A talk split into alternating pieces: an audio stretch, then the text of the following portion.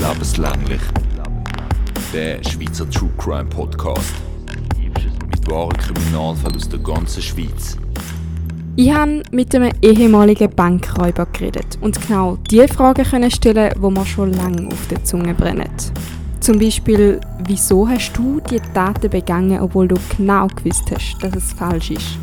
Wie ist der Alltag so im Gefängnis und gibt es wirklich so ein Machtgefälle innerhalb der Gefangenen, dass die einen mehr Macht haben und zum Beispiel die Sexualstraftäter besonders sind? Und wie kommt man aus der Kriminalität und dieser Spirale überhaupt wieder raus?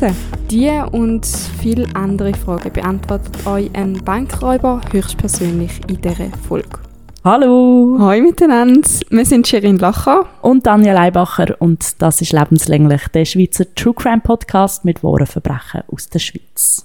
Wir reden hier über Mord und andere Verbrechen. Triggerwarnung dazu findet ihr in der Folgebeschreibung. Wenn wir in diesem Podcast auch mal ein bisschen lockerer miteinander reden oder auch mal lachen, ist das nicht respektlos oder abwertend gegenüber von den Opfern oder anderen Beteiligten gemeint irgendwie sind in letzter Zeit mega, mega viele neue Leute dazugekommen, vor allem auf Insta. Hallo zusammen. Ja. Freut uns natürlich mega fest, dass ihr auch da seid. Und wir wollten einfach sagen, willkommen und ihr könnt uns auch auf Spotify folgen zum Beispiel, falls ihr uns erst auf Insta folgt.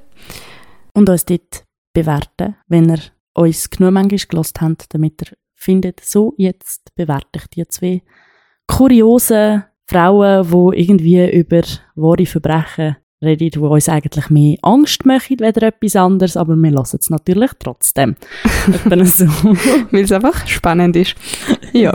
Und natürlich freuen wir uns immer mega fest über fünf Sternchen und falls ihr irgendetwas zu bemängeln habt, dürft ihr uns auch gerne schreiben oder wenn ihr auch irgendein cooles Feedback habt, dürft ihr uns auch immer gerne schreiben. Mhm. Ein Feedback haben wir zum Beispiel bekommen von einem Hörer von uns, wo uns gefragt hat, wir haben jetzt mittlerweile im Podcast mehrmals über das Jugendstrafrecht geredet und wir haben eigentlich das Gefühl gehabt, wir haben hier ein Recht, eine einseitige Haltung oder besser gesagt eine Meinung darüber, ob man das Jugendstrafrecht gut oder schlecht findet. Offensichtlich haben wir uns aber vor zwei Folgen da ein bisschen, wie so ein bisschen unbewusst umentschieden. Ja, ein bisschen widersprochen, weil in der Folge 20 ist es darum gegangen, dass ein Täter erst 19 war, aber er ist nach einem Erwachsenenstrafrecht verurteilt worden, und zwar lebenslänglich hat er bekommen, weil er eine Frau umgebracht hat. Und er ist ja auch erwachsen gewesen. Er ist 19 und nicht mehr unter 18. Darum ist es eigentlich gerechtfertigt. Aber dort haben wir gesagt im Podcast, dass man es gut findet, dass er eine lange Strafe bekommen hat. Und logischerweise ist er auch nicht weit weg vom Kind. Also er ist immer noch ein Jugendlicher und man kann dir gut sagen, dass er eigentlich vielleicht sogar noch das Gedankengut von einem Kind hat und nur weil man 18 wird, ist man ja nicht automatisch erwachsen in zum Kopf.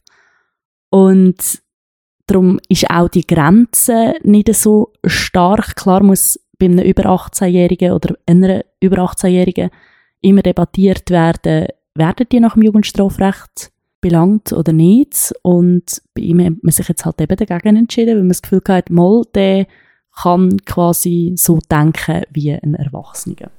Genau, und darum haben wir es in der selben Folge gut gefunden, dass der jetzt eben eine schwerere Strafe überkommt bei anderen, zum Beispiel in Folge 15, ist es ein 16-jähriger Täter gewesen und der hat eine recht kurze Strafe bekommen, nämlich nur etwa zwei Jahre.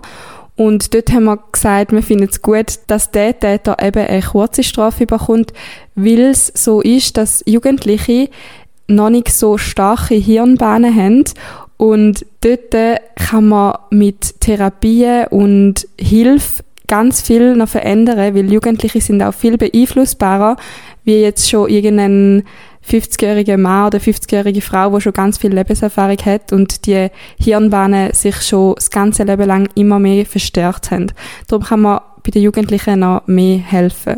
Genau, das heißt, dass wenn jetzt zum Beispiel ein 16-Jährige schon oder ein 16-Jähriger schon pädophile Neigungen zeigt, dass man das im besten Fall auch noch ändern bei Jugendlichen, wenn der Mann oder die Frau vielleicht schon 50 ist, ist das schon so verankert, schon so tief im Hirn drinnen, dass es halt einfach wahnsinnig schwierig wird, so einen Impuls nachher können zu unterdrücken und das Ganze können zu therapieren.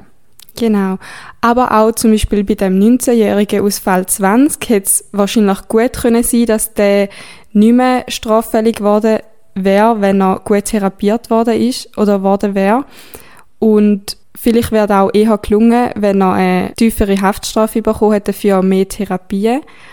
Und bei dem Fall ist es auch noch so gewesen, dass wir uns wahrscheinlich gut mit dem Opfer können identifizieren weil wir im gleichen Alter sind und so eine Straftat auch uns können passieren Und darum sind wir wahrscheinlich dort der Meinung gewesen, dass es gut ist, dass der Täter eine höhere Haftstrafe bekommen hat, obwohl der wahrscheinlich auch hätte therapiert werden Genau, wir müssen vielleicht hier sagen, wir finden es in keinem Fall gut, wenn irgendjemand ermordet wird, sagt das Mann, Frau, Kind, Tier.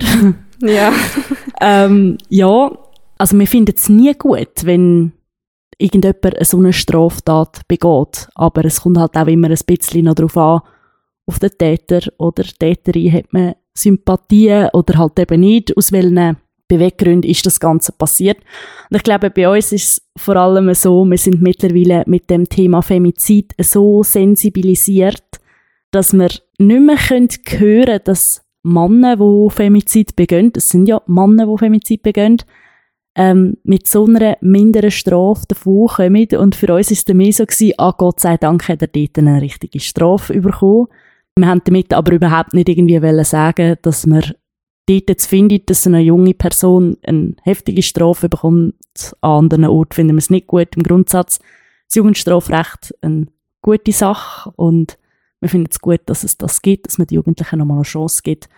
Aber trotzdem soll Mord oder auch andere Verbrechen niemals irgendwie sagen wir mal, schwach bestraft werden, sondern immer so, wie es die Person in dem Moment braucht und verdient hat. Genau, das ist jetzt schön gesagt. Und vielleicht ist da gerade ein guter Start in meinen Fall, weil ich habe in dem Fall mit dem äh, Täter selber dürfen reden und ehrlich gesagt muss ich sagen, ich habe im Verlauf von dem Gespräch auch Sympathie zu dem Täter aufbauen, aber nicht zu dem Mensch, wo noch war als Täter, sondern zu dem Mensch, wo noch jetzt ist. Im November 1995 kommt Rudolf Zabo vom normalen Arbeitstag heim. Er hat ein Malergeschäft und zwei Angestellte im Kanton St. Gallen. Er kommt heim in seine Wohnung, wo er mit seiner Frau und seinen fünf Kindern wohnt. Die vier Buben und ein Mädchen sind sein ganzer Stolz und er liebt sie über alles. Wo der Rudolf oder wie man ihm sagt, Rudi, aber heute heimkommt, merkt er schnell, dass etwas nicht so ist wie immer. Eine ungewöhnliche Stille schlägt ihm entgegen. Normalerweise gehört er schon im Stegenhaus die Kinder, die Kassetten hören, ein Spiel spielen oder am Streiten sind. Aber jetzt gehört er nichts, nur sein eigener Herzschlag. Er drückt die Klinke ab, macht die Wohnungstür vorsichtig auf. Er ruft, Hoi, ist jemand daheim? Eine Antwort kommt da keine über. Auch der Eingangsbereich sieht anders aus wie sonst. Die vielen kleinen Schuhe fehlen und auch die von seiner Frau, der Evelyn. Auch alle Jacken sind weg. Haben sich den Ausflug gemacht? Er geht von Zimmer zu Zimmer, sieht aber nie seine Kind oder seine Frau. Es fehlen auch überall kleine Gegenstände, die normalerweise in der Wohnung stehen. Im Rudi läuft ein kalter Schauer der Rücken ab. Ist echt etwas passiert oder ist echt Evelyn mit dem Kind abgehauen? Seine Gedanken fangen an kreisen. Er denkt sich, das kann doch alles nicht wahr sein. Klar haben sie sich gestritten, also er und seine Frau. Und klar haben beide überreagiert. Aber das kann doch wirklich nicht wahr sein. Da ist doch nicht einfach das Ende. Dann fällt sein Blick auf einen Briefumschlag, wo auf der Küchenkombination liegt. Er packt den Brief aus und fängt an, das Formular zu lesen. Es fängt alles in ihm an rasen. Wut, Hass oder Trauer. Er weiß nicht, welches Gefühl das überhand nimmt. Er lässt den Brief nochmal und nochmal, bis er es versteht und kann wahrhaben. Es steht drauf, er müsse monatlich 6200 Franken an seiner Frau Unterhalt zahlen für sie und Kind. Nur so kann er seine Kinder wieder sehen. Und dann nur für ein paar Stunden und nur einmal im Monat. Da ist viel Geld, denkt er sich. Da ist Geld, wo der Rudi nicht hat. Er kann so viel gar nicht zahlen. Er ist verzweifelt. Und trotzdem weiß er wieso, dass es so weit gekommen ist. Beim gestrigen Streit mit seiner Frau ist er nämlich handgreiflich geworden. Er hat ihr ins Gesicht geschlagen und sie hat sich verteidigt. Danach haben sie einander so fest angeschrauben und gestritten wie noch nie. Und da alles vor den Augen der Kind. Wo der Rudi heute arbeiten ist, hat Evelyn die Koffer gepackt und ist mit dem Kind ins Frauenhaus gezogen. Die Ehekrise vom Rudi und der Evelyn hat sich schon lange abgestaut. Viele kleine Schwingungen haben sie gekonnt ignoriert und denkt, alles kommt doch sicher schon gut. Obwohl es wahrscheinlich wichtig sein wird, um darüber zu reden. Der Rudi hat den finanziellen Überblick von seinem Malergeschäft aus den Augen verloren und immer mehr rote Zahlen geschrieben. Sein Malergeschäft kurz vor dem Konkurs hat die Ehe auch nur noch verschlimmert.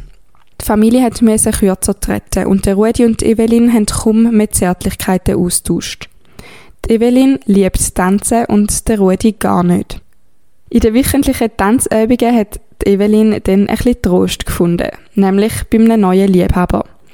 Wo sie ihm Rudi da erzählt, dass sie fremdgegangen ist, ist er nicht erschüttert. Aber je mehr dass er darüber nachdenkt, desto schlimmer wird's. Er wird aber an der Ehe schaffen und die wieder in den Griff bekommen. Sie haben vor ein paar Wochen probiert, eine Ehetherapie zu machen, haben dann aber nach zwei Sitzungen gemerkt, dass es nicht funktioniert. Sie sind beide zu stur gewesen, um einen Schritt auf die andere Person zuzumachen. Keiner von beiden ist bereit gewesen, zum entgegenkommen im Streit. Der Streit vom gestrigen Abend ist dann eskaliert. Der Rudi hat sich geschworen, nie handgreiflich zu werden. Da weil er als Kind von seinem Vater und seinem Großvater geschlagen worden ist. Da ist für ihn sehr traumatisierend und er hat nicht so werden wie die beiden. Und trotzdem ist ihm dann gestern die Hand ausgerutscht. Er schämt sich für die Tat. Er ist aber froh, hat er seine Kinder nie geschlagen. Jetzt in seiner stillen Wohnung realisiert er aber die bittere Realität. Sein Geschäft ist im finanziellen Ruin. Die Banken wollen ihm keinen Kredit mehr geben und er muss die alten Kredite innerhalb von drei Monaten zurückzahlen. Das ist viel Geld. Geld, wo der Rudi nicht hat. Seine Frau hat das Kind mitgenommen und ihn verloren. Ein Scheidungskrieg steht bevor und er muss, dass er seine Kinder darf sehen, so viel Geld zahlen, wo er nicht hat. Er telefoniert mit der Evelyn, aber sie sagt ihm, Sie hätten auch juristisch abgeklärt. Es gebe nichts mehr zu diskutieren. Der Rudi hat aber das Gefühl, dass es einen Ausweg geben muss. Er entscheidet sich für ein Gespräch mit dem Friedensrichter und der Evelyn. Aber auch der sagt, das Geld sei begründbar, auch wenn der Rudi kurz vor dem Konkurs steht. Er stürmt raus und baut sich in den nächsten Tagen ein Feindbild auf. Und zwar die Evelyn. Er liebt seine Kinder und wird alles tun, um sie wiederzusehen. Mord. Das ist das Erste, was ihm in den Sinn kommt. Er merkt dann aber schnell, dass das nicht der richtige Weg wäre. Er wird mit einem klaren Tatmotiv schnell gefangen werden und seine Kinder würden in ein Heim kommen. Das ist eben genau da, wo er nicht will. Er will seine Kinder bei sich haben. Das heisst, er braucht Geld. Und wie kommt man an Geld, das man nicht hat? Mit einem Überfall. Ihm fällt ein, dass der Liebhaber von seiner Frau ein reicher Unternehmer ist. Die Evelyn hat einmal ganz beiläufig erwähnt, dass er einen grossen Tresor in seiner Wohnung stehen hätte. So fasst der Rudi den Entschluss, dass das sein erste Opfer soll werden. Er hätte dann Geld und kann sich grad noch dafür rächen, dass er mit der Evelyn eine Affäre hat. Zwei Flüge auf einen Schlag. Aber ihm ist bewusst, dass er da nicht allein arbeiten kann. Zwar ist er ein starker und muskulöser Mann, braucht bei seinem Plan aber trotzdem Hilfe. Er ist früher noch in der Elite vom Militär, also als Grenadier gewesen, und macht auf sehr, sehr hohem Niveau Kampfsport. Darum planet er den Überfall genau und weiht seine Angestellten aus der Malerfirma ein. Die Mitarbeiter sind der Ariane, er ist etwa 20, und der Andreas, wo erst 17 ist. Die beiden schauen zu ihm als Mitte 30-Jährige und als Chef von den beiden natürlich auf. Drum hat er die zwei schnell überredet, wo er von der Ungerechtigkeit erzählt, wo ihm antun worden ist. Er erzählt, dass das Malergeschäft Konkurs geht und dass er die Löhne von ihnen nicht mehr zahlen kann und dass er jetzt noch von seiner Frau verloren worden ist und ihr viel Geld zahlen muss. Dann schlägt er den Plan vor, um den Liebhaber von seiner Frau zu überfallen und so als nötige Geld zu kommen. Beide stimmen sofort zu und sind dabei. Für den ersten Startplan braucht es aber den Jüngsten, den Andreas, gar nicht. Da ziehen nämlich der Rudi und der Ariane das zweite durch. Im Dunkeln laufen die beiden schwarz vermummt mit Sturmhuben und Händchen ins Haus. Vor der Wohnungstür vom Liebhaber von der Evelyn wartet es einen Moment. Dann drückt der Rudi auf die Leute. In der Hand hat er einen Elektroschocker. Zuerst hören die Schritt und dann geht die Klinke ab und die Tür auf. Es muss schnell gehen. Die Nachbarn dürfen auf keinen Fall Geschrei hören. Zack, da hat der Rudi schon den Elektroschocker an die Brust vom Mann gehebt. Er taumelt zurück und kalt hinter sich auf den Badzimmerboden. Er ist aber noch bei Bewusstsein. Der Rudi landet mit seinem muskulösen Körper auf ihm drauf. Der Mann hat keine Chance, probiert sich aber gleich zu wehren. Der Rudi schlägt ihm mit der Faust ins Gesicht und sagt, er soll den Code für den Tresor geben. Der Mann sagt Nein. Er schlägt nochmal zu und dem Mann seine Lippe platzt auf. Dann schlägt er nochmal. Endlich wimmert der Mann eine Zahlenkombination. Der Rudi nimmt noch den Autoschlüssel vom Mann, weil er ihm die Bankdaten nicht geben will. Dann schlägt er ihm noch ein paar Mal ins Gesicht, er ist aber mittlerweile schon bewusstlos. Bei einem Schlag bricht der Kiefer vom Mann. Der Rudi hat sich nicht mehr im Griff. Er lässt sich von seinen Emotionen leiten und ist in einem regelrechten Blutrausch.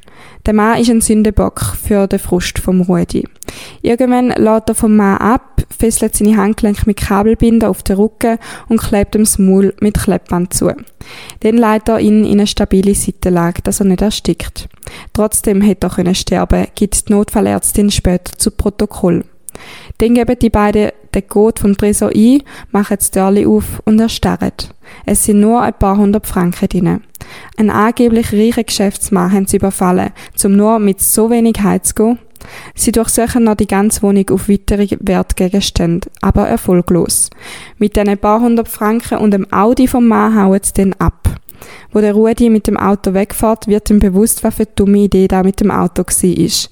Er kann das Auto ja nicht verkaufen, sonst fliegt er auf.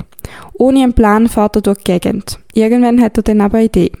Er fährt zu einer Tankstelle, zapft ein paar Liter Benzin ab, aber nicht in den Tank, sondern auf den Rücksitz.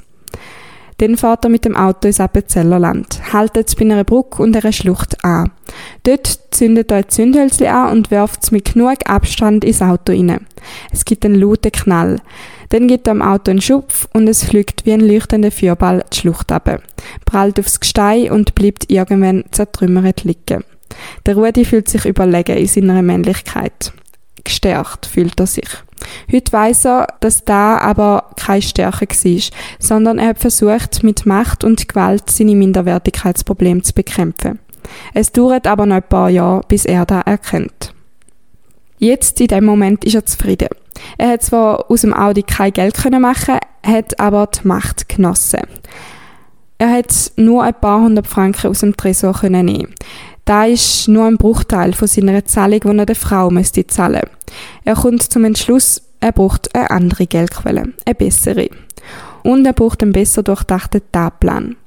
Irgendwie fühlt sich's für ihn an, als hätte es bei ihm einen Schalter umgelegt. Jetzt ist er in der Welt der Kriminalität angekommen. Jetzt ist er ein Krimineller. Er wird dort an, wo die Geldscheine bündelweise liegen, nämlich in einer Bank. Die Leute haben das seiner Meinung nach verdient. Es sind ja auch die Leute, die ihm keinen Kredit geben wollen und die Leute, die ja selber genug Geld haben, die Banker. Beim Planen der nächsten Tat nutzt der Rudi seine gute Ausbildung vom Militär. Dort hat er gelernt, wie man einen Spezialeinsatz planet und durchführt. Er weiß, wie man die Umgebung beobachtet, Zugangs- und Fluchtweg studiert, welche Ausrüstung dass man aus welchem Grund mitnehmen soll und dass man sich an einen strikten Zeitplan halten muss, damit die Mission gelingt. Damals ist er einfach nicht auf der guten Seite, sondern er ist der Böse. Er plant den Bankraub so präzise wie möglich. Im Gegensatz dazu ist der Überfall vom Geschäftsmann eine amateurhafte Prüglerei. Der Rudi überlegt sich, dass der Ermittler nicht auf seine Fährte kommen, dass sie den Bankraub in einem anderen Kanton machen. Weil er durch das Militär das Zürcher Oberland gut kennt, entscheidet er sich für dort. Dort kennt er auch viele kleine Waldwege, die als Fluchtweg geeignet sind. Mit dem Auto fährt er alle möglichen Dörfer ab und studiert die Sicherheitsvorkehrungen. Dazu muss der Tatort auch noch genug weit weg von der nächsten Polizeistation sein, weil die Banker ja könnten den Notfallknopf drücken. Der Überfall selber darf nur vier Minuten lang gehen, hat der Rudi ausgerechnet. So kommt es rechtzeitig mit dem Fluchtwagen davon. Er entscheidet sich für die Kantonalbankfiliale zu Hittnau. Jetzt geht's um die Viehplanung.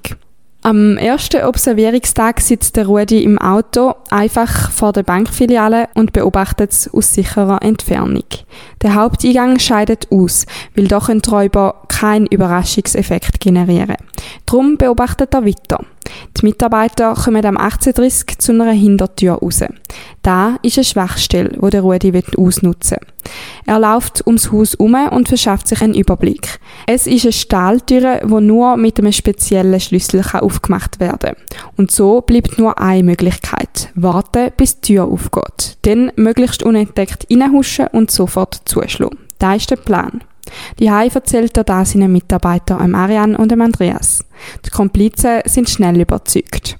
Am zweiten Tag der Observierung hockt das dritte im Auto. Der Rudi spaziert als normaler Kunde in die Bank rein und kauft ein paar Briefmarken. Er schaut umeinander und scannt alles ab. Der Schalter ist mit einer dicken Sicherheitsscheibe gesichert. Die ist undurchdringbar. Aber der Hintereingang führt auf die andere Seite dieser Scheibe. So soll es auch sein, denkt sich der Rudi. Er hat genug gesehen, steckt die Briefmarke in die Jackentasche und geht dankend raus. Sie besprechen noch das dritte, wo das den Wagenwechsel machen wollen. Und dann haben sie alles, was sie wissen müssen, zusammen. Die zeichnet Rudi auf einer Karte noch detailliert den Fluchtweg ein. Sie besprechen auch noch ihre Outfits, wo aus einer Sturmhaube, schwarzen Kleider und schwarzen Händchen besteht. Eine weitere Abmachung ist, dass sie mit einem südeuropäischen Dialekt miteinander reden. So lenken sie die Ermittler auf eine falsche Fährte. Sie geben einander auch neue Namen. Der Rudi ist der Mohammed und der Andreas heißt Ibrahim. Am Tag vom Überfall klauen sie das Winterthur Nummernschilder, wo sie dann am Fluchtauto befestigen können. Jetzt fehlen nur noch die Waffen. Sie wollen zwar niemandem etwas antun, weil es nur ums Geld geht, aber sie brauchen gleich Waffen zur Abschreckung. Der Rudi lehnt von seinem Bruder die Armeepistole aus, mit der Ausrede, dass er ein paar Schussübungen machen will. Für die beiden Jüngeren organisiert er Soft-Air-Pistolen. Die sehen zwar echt aus, sind aber ungefährlich. Da will er denkt, sie sind viel zu jung und unsicher im Umgang mit Waffen. Der Rudi dagegen hat im Militär eine langjährige Erfahrung gemacht und jeder Griff sitzt. Auch er wird die Knarre nicht brauchen, aber sicher ist sicher, falls es zum Beispiel eine Verfolgungsjagd mit der Polizei geben sollte. Er sieht sich schon wie in einem Hollywood-Film aus dem Fenster vom fahrenden Auto lehnen und auf die Reifen vom Polizeiauto schiessen. Da ist aber nur eine Vorstellung. Zum Glück kommt die Waffe nie in Einsatz. Er braucht sie nur zum Angst machen. Aber wie sich im Nachhinein herausstellt, hat da auch schon genug Schlimmes angerichtet. Am 1. Dezember ist es soweit. Der Tag vom ersten Banküberfall kommt. Es ist schon etwa 6 Uhr am Abend und es ist neblig und stockdunkel. Der Ibrahim und der Mohammed, wie sie sich getauft haben, liegen im Gebüsch und warten. Der Arian ist nicht dabei beim Raub, sondern er hat den Auftrag, das Fluchtfahrzeug zu fahren. Es ist kurz bevor die Bank zutut. Ein gelbes Auto biegt auf den Parkplatz und haltet an. Es ist nämlich eine Post und eine Bank in einem. Es steigt eine Frau mit zwei Kindern in einem Leiterwägeli aus und geht zur Tür. Der Rudi hat kein Kind erwartet. Sein Atem bleibt kurz stehen und er überlegt. Aber er kommt zum Entschluss, wenn nicht jetzt, dann nie. Die Frau geht durch den Hintereingang rein und der Rudi wartet noch, bis die Tür langsam zugeht. Er sprintet vom Gebüsch hinführen bis zu der Tür. Kurz bevor die Tür ins Schloss geht, kann er gerade noch seine Schuhe reinheben und die Tür wieder aufmachen. Sie laufen das zweite langsam durch einen langen Gang mit viel Paket und Gesteller. Ganz vorne ist die Frau mit dem Kind. Eine durchsichtige Scheibe trennt den Paketraum vom Schalterraum. Der Plan ist, dass sie eine Geisel brauchen, um die Mitarbeiter zu zwingen, um den Tresor zu öffnen. Der Rudi stellt seine Gefühle ab. Er leitet den Schalter um. Denkt nicht nach. In dem Moment packt das kleine Mädchen an den Haar und hebt ihre Pistole an die Schläfe. Sie ist etwa fünf. Die Mutter schreit sofort auf und fleht dann mit weit aufgerissenen Augen an, dass er ihre nichts machen soll. Eine panische Angst breitet sich aus. Nur der Rudi bleibt ruhig. Er hat sein Mitleid ausgestellt. Als Elitesoldat hat er gelernt, dass es nur ein Ziel gibt auf einer Mission. Und alles oder jeder, wo dem Ziel im Weg steht, muss auf die Seite. Fokussiert macht er weiter. Der Ibrahim geht durch die Tür zum Tresor, aber ohne Code könnte nichts machen. Dann entdeckt der Filialleiter die Szene und ist schockiert. Später erfährt der Rudi, dass da der Vater vom Mädchen ist.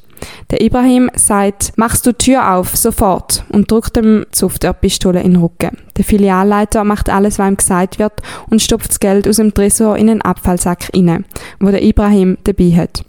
Der Mohammed lässt das Mädchen los. Sie flüchtet gerade auf den Arm von der zitternden Mutter.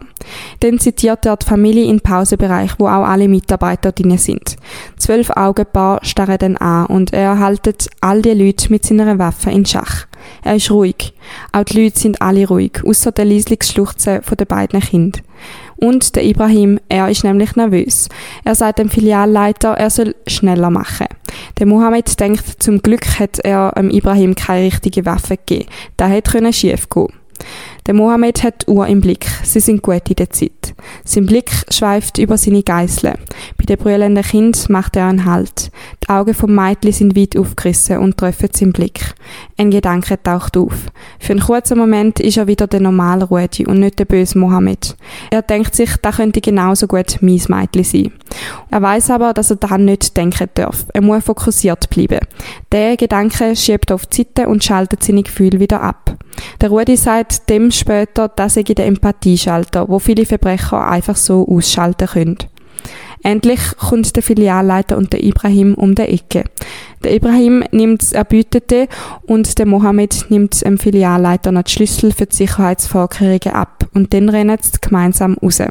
Der Schlüssel wirft der Mohammed ins Gebüsch. Die Tür ist zu und sie rennen zum Arian, wo mit dem Fluchtwagen parat steht. Der Arian fährt ganz normal mit dem normalen Tempo weg, so dass niemandem etwas auffällt. Über eine Landstraße, über einen Kiesweg und durch einen dunklen Wald fahren sie. Und dann kommen sie beim Malerkastenwagen vom Schaffen an. Die erste Etappe haben sie erreicht. Glücksgefühl kommen auf. Sie ziehen sich um, tauschen die schwarzen Kleider gegen die Arbeitskleider. Das Geld, die Waffen, die Kleider und die falschen Kennzeichen werfen alles in den Kastenwagen und decken es zu. Sie stellen Leiter und die Farbpressel drüber. Eine perfekte Tarnung. Der Andreas und der Ariane fahren im Fluchtwagen, wo wieder die normalen Nummernschilder hat, und der Rudi fährt mit dem Malerauto und der Büti. Sie nehmen zwei verschiedene Wege und treffen sich zur Wintertour. Dort angekommen sind sie erleichtert. Kein Blaulicht, keine Sirene und keine Polizei. Alles ist nach Plan verlaufen. Sie zählen die Beute und brüllen sich nur noch so an vor Freude. Der Gesamtwert ist etwa 100.000 Franken und der teilen sie drei. Sie halten fest, der erste Überfall ist ein echter Erfolg gewesen. Wo der Rudi heimfährt, denkt er nochmal an die zwei Kinder, die sich an die zitternde Mutter klammert haben. Er ist kriminell geworden für seine eigenen Kinder und jetzt haben andere Kinder müssen darunter leiden. Das passt nicht in sein Bild. Er hat ein mieses Gefühl, wo er dann aber abschluckt es muss irgendwie weitergehen. Kurz darauf zahlt er seiner Frau das Geld für seine Kinder. Sie ist ganz verwundert, wo der Rudi ihre da Bar auf die Hand gibt. Sie schöpft aber keinen Verdacht. Endlich kann er wieder seine geliebten Kinder in den Arm schliessen und sie freuen sich genauso fest wie er auf ein bisschen Papi-Zeit. Sie geniessen jede Minute zusammen und haben richtige Familienzeit, coole Ausflüge und Abenteuer. Der Rudi, der liebevolle Vater und gleichzeitig auch ein brutaler Bankräuber. Gegensätzlicher geht's nicht. In dem Doppelleben geht der Rudi aber noch auf ein paar weitere Raubzüge. Der Fokus ist aber nicht mehr auf Banken, sondern auf Postfilialen, weil dort hat es weniger Sicherheitsvorkehrungen. Es klingt ihnen immer alles, aber sie haben nicht mehr so viel Geld, das dabei rauskommt. Für die aktuelle Folge habe ich ja mit dem Rudolf Zabo oder eben dem Rudi selber geredet und ein Buch gelesen, das er geschrieben hat. Darum habe ich auch so viel aus seiner Sicht erzählen und ich finde, der Gedankeneinblick ist schon mal nochmal etwas ganz anderes oder einmaliges eigentlich, weil irgendwie bei dem Fall weiß ich viel mehr, was der Täter während der Tat oder vor der Tat oder der Planung so denkt hat und was das alles dahinter steckt. Und ja, darum wird jetzt eigentlich der Rudi selber mal reden lassen? Meine persönliche Verfassung. Ich bin dazu mal nicht so konfliktfähig gewesen. Ich bin auch, habe eine aggressive Grundstimmung in mir drin, habe mit äh, Emotionen nicht so gut können umgehen und dennoch aufgrund von meiner militärischen Ausbildung als Grenadier habe ich dann nachher mir gesagt, hey, ich mache die Überfälle. Wenn, wenn Banken mir da in dieser finanziellen Not nicht helfen, mir kleine Familienunternehmen, dann gehe ich es bei ihnen holen. Und äh, haben wir gerechtfertigt, ja, die verdienen jedes Jahr Milliarden und dann wollen sie einem kleinen Familienunternehmen nicht helfen. Und da ist dann leider dann der Entscheid entstanden, ich gehe es dort holen, wo es vorhanden ist und dann habe ich da die sieben Raubüberfälle begangen. Zu der ersten Tat, wo er den Geschäftsmann verprügelt hat, sagt er, er hat sich wehren und ich bin auch noch Kampfsportler und ja, da habe ich ihn gerade packen und dann auf den Boden gerührt. Er ist dann halb geknüdelt und dutzende Mal in sein Gesicht geschlagen. Also sein Gesicht war eigentlich eine blutige Massebrei. Gewesen. Und eigentlich, dass er sich gewehrt hat, ist für mich so quasi wie für andere Gewalttäter, wenn jemand sich wehrt, ist das quasi das Eintrittsticket, jetzt darf ich auch zuschlagen. Und äh, das ist ja so verheerende Kurzschlusshandlungen, wo man dann sich überhaupt nicht kontrollieren kann. Leider habe ich dann mich dazu mal so dem hingegeben. Und zum ersten Banküberfall meint der Rudi? Man blendet alles andere aus. Das, was man an Brutalitäten gemacht hat, das tut man einfach als Verbrecher. Das ist leider so, tut man das schlicht ausblenden. Und vor mir steht dann das kleine Mädchen, äh, ungefähr fünf Jahre alt, und ich habe sie dann an den Haaren gepackt und ihr meine geladene Armeewaffe an den Kopf gehalten. Und die Mutter ist dann vor mir auf die Knie und hat zittert und brüllt, dass ich ihre Tochter loslassen soll. Wenn ich mich zurückerinnere, das ist schon emotional wahnsinnig belastend gewesen. Aber mein Problem war zu dem Zeitpunkt, gewesen, ich hatte das Ziel gehabt und ich alle jegliche Form von Mitmenschlichkeit habe ich fallen lassen. Und das ist einer der schlimmsten Dinge, die man als Mensch machen kann Empathie für Menschen zu empfinden, die in Not sind, dass man das abschalten tut. Ich finde es mega heftig, wie er während dem Banküberfall so seine Emotionen hat können ausschalten Jetzt vor allem bei dem Mädchen, weil eben ihm ist bewusst gewesen, er hat selber ein Mädchen, das etwa in dem Alter ist. Und also ja, ich denke jetzt mal, ein normaler Familienvater, wenn er so etwas im Fernsehen sieht oder so eine Geschichte hört, dass so ein Mädchen eben als Geisel genommen worden ist, dann ist das mega schlimm und ich denke, in jedem anderen Kontext wäre das für ihn auch mega schlimm. Mhm. Aber in dem Moment, dass er das wieso hat können ausschalten und einfach für den Moment der Muhammad sein, oder? Und einfach ein Bankräuber sein und kein Vater mehr. Das finde ich mega heftig und zeigt auch irgendwo die Verzweiflung, die in ihm innen gesteckt hat. Also wie verzweifelt dass er war, dass er das Geld so mega dringend gebraucht hat und dass er quasi andere Kinder, sagen wir jetzt mal, dafür opfert, dass er seine Kinder wieder kann sehen kann, weil man weiß ja nicht, was die Kinder nachher davon getragen haben, die dort bedroht worden sind mit dieser Waffe. Mhm. Ja, es geht noch eine Weile, bis er dann die Sache alles realisiert und auch selber checkt, wann er angestellt hat mit dem. Und wegen dem Empathieschalter, es ist einfach so etwas, wo, glaube ich, viele Kriminelle lernen oder in sich haben. Mhm. Aber er ist ja, also, ich meine, er ist vorher ja kein Krimineller gewesen. Er ist ja vorher ein ganz normaler Mann gewesen. Und das finde ich so heftig. Es ist so schnell gegangen, dass er irgendwie vom normalen Familienvater zum Kriminellen geworden ist. Mhm. Jetzt eben aus dem Geldproblem, wo ja wahrscheinlich bei den meisten Straftätern wahrscheinlich ein grosser Punkt ist, das Geld. Und ja, dass er dann einfach so komplett umschaltet und komplett ein anderer Mensch ist und einfach plötzlich ein Krimineller ist und nicht mehr ein gewöhnlicher Mann. Mega mhm. heftig. Wenn er mir auch noch gesagt hat, eben, es ist auch noch viel gsi, wo er im Militär gelernt hat. Er war Grenadier und da ist die Spezialeinheit. Die machen also spezielle Einsätze und er hat dort mal einen Einsatz gehabt, wo noch zu Zehnten haben sie eine Mission gehabt, um einen Bunker sozusagen zu übernehmen und alle Militärflugzeuge sozusagen in die Luft jagen, die dort rein sind in diesem Bunker. Und das sind etwa 200 Leute, die den Bunker bewacht haben und sie haben es geschafft. Und bei dieser Mission hat er auch müssen einfach alles ausschalten und sozusagen die Leute, das war nur ein Spiel gewesen, Anführungs- und Schlusszeichen, aber sie haben im Militär so tun, als würde jetzt jemand umbringen und wenn die Leute, die da mitgespielt haben, haben gewusst, okay, wenn die zum Beispiel die Waffe am Kopf gehabt haben, dann bin ich einfach sozusagen schon tot und dann liege ich an. Und für ihn ist dann da wie so gewesen, er hat dort schon müssen seine Gefühle ausschalten damit er überhaupt die Missionen können erfüllen mit seiner Gruppe. Ja, vielleicht ist das so ein bisschen eine Hilfe gewesen. Mhm. Schön, dass Schweizer Militärbankräuber ausbilden. Nein, scheiß, aber ja, es stimmt halt schon. Du lernst dort quasi den Ernstfall, den Krieg. Mhm. Und das ist nicht gedacht für so etwas, aber ich denke halt schon, dass du entdeckst dort gewisse Talente und erlernst gewisse Fähigkeiten, die dir halt in so einer Situation sehr helfen. Voll. Da dazu hat der Rudi gerade auch noch eine Aussage. Ich habe da meine Selbstverantwortung nicht wahrgenommen. Ich habe meine eigenen Probleme vermischt mit dem, was ich kann, was ich gelernt habe, eben in der Armee. Und mit meinen eigenen Problemen habe ich das derart vermischt und dann so dann versucht, Profit aus dem zu schlagen, indem ich dann die Überfälle gemacht habe, mit dem militärischen Wissen. Und das ist der grosse Fehler. Und heute, ich denke, mit den psychologischen Tests ist das heute nicht mehr so einfach, in Eliteeinheiten hineinzukommen.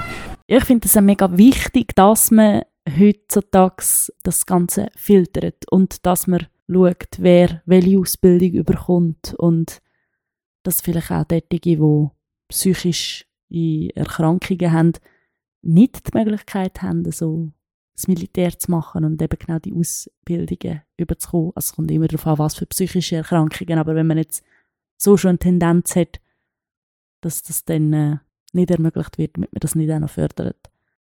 Ich finde es lustig, weil wir jetzt eben von diesen Kindern reden, dass man im Hintergrund bei den Tönen äh, die Kinder hört umschreien. Ähm, dazu sage ich später dann noch mehr, was das der Rudi heute schafft. Aber wir haben das Interview sozusagen bei einem Raum neben seinem Arbeitsplatz aufgenommen und sein Arbeitsplatz ist eigentlich ein öffentlicher Platz, wo viele Jugendliche und junge Erwachsene unterwegs sind und darum hört man auch auf der Aufnahme ein paar Kinderstimmen im Hintergrund. Etwa drei Monate nach der Trennung von der Evelyn hat der Rudi eine neue Freundin. Er hat Paula übers Internet kennengelernt. Sie wohnt in Wiesbaden, das ist in Deutschland. Auch sie weiß nichts von seinem Doppelleben. Bei ein paar Überfällen haben die Räuber Glück gehabt und haben viel erbietet. Und manchmal ist nicht so viel Geld dabei rausgesprungen. Irgendwann ist dann der achte Überfall dran, bei der Zürcher Kantonalbank-Filiale zu Imbrach. Sie gehen gleich vor wie die letzten Mal. Der Arian stopft Banknoten in einen Abfallsack, während der Rudi breitspannig mit erhobener Pistole dort steht und die Leute in Schach halten. Plötzlich kommt eine Frau auf ihn zu. Bis auf etwa zwei Meter kommt sie an Rudi an. Da ist keine gute Idee, wenn die Person eine Pistole in der Hand hat, denkt er sich. Der Rudi fragt sich, wieso sie das macht. Sie zittert vor Angst und sagt, ich habe Angst vor Ihnen und der Waffe. Bitte schiessen Sie nicht. Und wenn Sie trotzdem schiessen, dann bitte nicht auf meine Mitarbeitenden, sondern auf mich. Der Rudi ist völlig verblüfft über die Aktion und den Mut dieser Frau. Der Rudi sagt, er schiesse nicht ohne Grund. Wenn alle da machen, wo sie sagen, dann passiere auch nichts.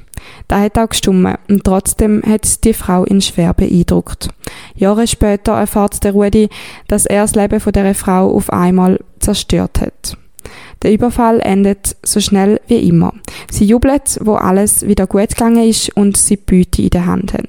Der Ariane und der Andreas fahren am Abend mit ein paar tausend Franken auf Winterthur zum Party machen. Der Ariane fängt in seinem betrunkenen Zustand eine Schlägerei an. Der Wirt läutet die Polizei an und er wird festgenommen. Die Beamten denken, es sei eine Routineaufgabe, gabeln den Ariane auf und bringen dann zu seinem Auto. Natürlich haben die Bankräuber abgemacht, alle Utensilien vom Raub an einen sicheren Ort zu bringen und das Geld sowieso. Aber die Freude über den gelungenen Überfall hat die beiden leichtsinnig gemacht. Die Polizisten machen die Heckklappe vom Auto auf und erstarren. Sie sehen schwarze Kleider, Sturmmaske, Tatwaffen und in einem Plastiksack ganz viel Geld. Natürlich wissen die Polizisten wegen dem Fahndungsaufruf sofort, mit wem das sie zu tun haben. Die Handschellen klicken und der Ariane wird abgeführt. Damals nicht wegen einer Schlägerei, sondern wegen einem Banküberfall. Der Andreas ist zwar auch gesehen worden, ist aber abgehauen, wo er die Polizei gesehen hat. Dann geht er zum Rudi und erzählt ihm von der Schlägerei und dass der Ariane bei der Polizei ist. Jetzt fängt beim Rudi ein Verfolgungswahn an. Er weiß, dass er jederzeit in eine Falle könnte reinlaufen und verhaftet könnte werden. Der Arian verpfieft natürlich die anderen Räuber bei der Polizei, weil er als Kronzeuge von einer geringeren Strafe kann profitieren Nach ein paar Tagen in Gedanken verloren, entscheidet der Rudi sich, zum auf Deutschland zu der Paula zu gehen. Auch zu Wiesbaden hat er Angst vom BKA. Vielleicht ist ja bei Europol schon eine länderübergreifende Fahndung rausgegeben worden. Die Angst wächst mit jedem Tag. Im Auto schaut er ständig in den Rückspiegel. Und jedes Mal, wenn ein Auto länger hinter ihm fährt, hat er das Gefühl, es sei ein Polizeiauto in Zivil. Wenn er abbiegt und das Auto nicht folgt, dann ist er erleichtert. Aber die Paranoia wächst und wächst. Irgendwann macht er sich wieder auf die Heimreise. Er kann ja nicht ewig in Deutschland bleiben. An dem Wochenende hat der Rudi abgemacht, um mit seinen Kindern Zeit zu verbringen. Darum freut er sich zum Heimkommen, auch wenn es ihm bewusst ist, dass es ein Risiko ist. Er fährt zu den Kind heim, die Evelyn ist nicht umeinander. Sie fallen ihm um den Hals und freuen sich aufs gemeinsame Wochenende. Das Auto, mit dem der Rudi in Deutschland war, ist ein Mietauto. Das Gepäck mitsamt der Pistole hat er bei den Kindern ausgeladen und bringt das Auto zu der Vermietung zurück. Der Vermieter nimmt das Auto entgegen und sagt, er müsse noch ein Dokument zum Unterschreiben holen. Er geht ins Nebenzimmer und die Tür fällt ins Schloss. Da das Zeichen. Signal für die Polizei. Durch alle Türen und Fenster springen Beamte von der Spezialeinheit rein. Innerhalb Sekunden sind etliche Pistolen auf den Rudi gerichtet. Wenn er sich gewehrt hat, wäre er sofort tot gewesen. Er nimmt die Hände langsam hinter den Kopf und muss auf den Boden knüllen. Zwei von den Spezialisten drücken ihn voller Wucht an den Boden und durchsuchen ihn. Der eine ruft, wo das seine Waffe sei. Mit der Backe auf den kalten Boden presst, sagt er, dass sie im Gepäck bei den Kindern ist. Der Rudi hat Angst, dass die Polizei die Hai reinstürmt und seine Kinder traumatisiert werden. Er sagt den Polizisten darum, sie sollen seiner Ex-Frau anrufen und sagen, sie soll die Kinder zuerst mitnehmen, bevor sie die Wohnung stürmen. Die Polizei denkt, das sei ein billiger Trick. Der Ariane hat nämlich wirklich ausgesagt. Und nicht nur da, sondern er hat der Polizei auch gewarnt, dass der Rudi eine Waffe hat und ein Grenadier sei. Und dazu noch ein sehr guter Kampfsportler. Es sei nicht Spaß mit ihm. Er sei zu allem bereit. Das ist natürlich ein bisschen übertrieben, aber die Polizei hat es geglaubt. Da merkt der Rudi auch, wo er abgeführt wird. Weil außerhalb vom Haus von der Autovermietung ist noch ein ganzer Ring mit vielen Polizisten aufgebaut. Wo es mit dem Auto wegfahren, hat es noch mehr Spezialisten. Und er sieht, dass auch auf den Häusern vis-à-vis noch zwei Scharfschützen hat, wo das Gebäude im Visier haben. Wenn er also probiert hätte zu flüchten, wäre er sofort erschossen worden. Er kommt sich vor wie in einem Film. Dabei hält er sich selber nicht für so gefährlich. Der Rudi kommt ein später mit über, dass seine Horrorvorstellung trotzdem eintreten ist. Die Polizei hat nämlich die Wohnung gestürmt, wo seine Kinder drin sind. Ohne jegliche Rücksicht nehmen sie die ganze Wohnung auseinander. Die Kinder sind am Brüllen. Erst später kommt eine Polizistin und kümmert sich kinderpsychologisch um sie. Der Rudi ist nicht böse, dass er gefangen worden ist, aber er findet es eine Frechheit, dass seine Kinder traumatisiert worden sind. Auf dem Weg zu der Polizei sagt der Rudi nichts. Auf der Polizeistation sagt er, dass er einen Anwalt will. Zu dieser Zeit ist es aber noch nicht so gewesen, dass man gerade einen Pflichtanwalt zugewiesen bekommt. Mal hat die Polizei Leute bis zu 30 Tage einfach festhalten Darum wird der Rudi in die Zelle geschmissen. Er ist wortwörtlich als im Tiefpunkt vom Leben angekommen, nämlich in einem nach Urin und Kotze stinkenden Kellerverlies. Schön. ähm, herzlich willkommen im Gefängnis. Also ja, ich finde, das Gefängnis muss kein Luxusressort sein, also definitiv nicht, aber irgendwie glaube ich trotzdem, dass jeder Mensch, egal was er gemacht hat, irgendwelche Rechte hat. Und wenn man dann einfach in so ein Kellerabteil, wo brutal stinkt, reinschießt, finde ich das sehr, sehr grenzwertig. Voll, da gehe ich nachher noch genauer drauf ein, aber er sieht recht viele verschiedene Gefängnisse in seiner Untersuchungshaft. Und das erste Gefängnis, das ist eben da, da ist wirklich nur so ein Verlies irgendwie und mega grenzwertig. Ähm, da gibt es wahrscheinlich heute auch nicht mehr, aber das war das Schlimmste, was er gesehen hat und auch das Stinkigste und Grusigste. ich stelle mir das gerade so vor, ich weiß nicht, ob du oder ihr, die den Podcast hört, die rote Zora gesehen habt.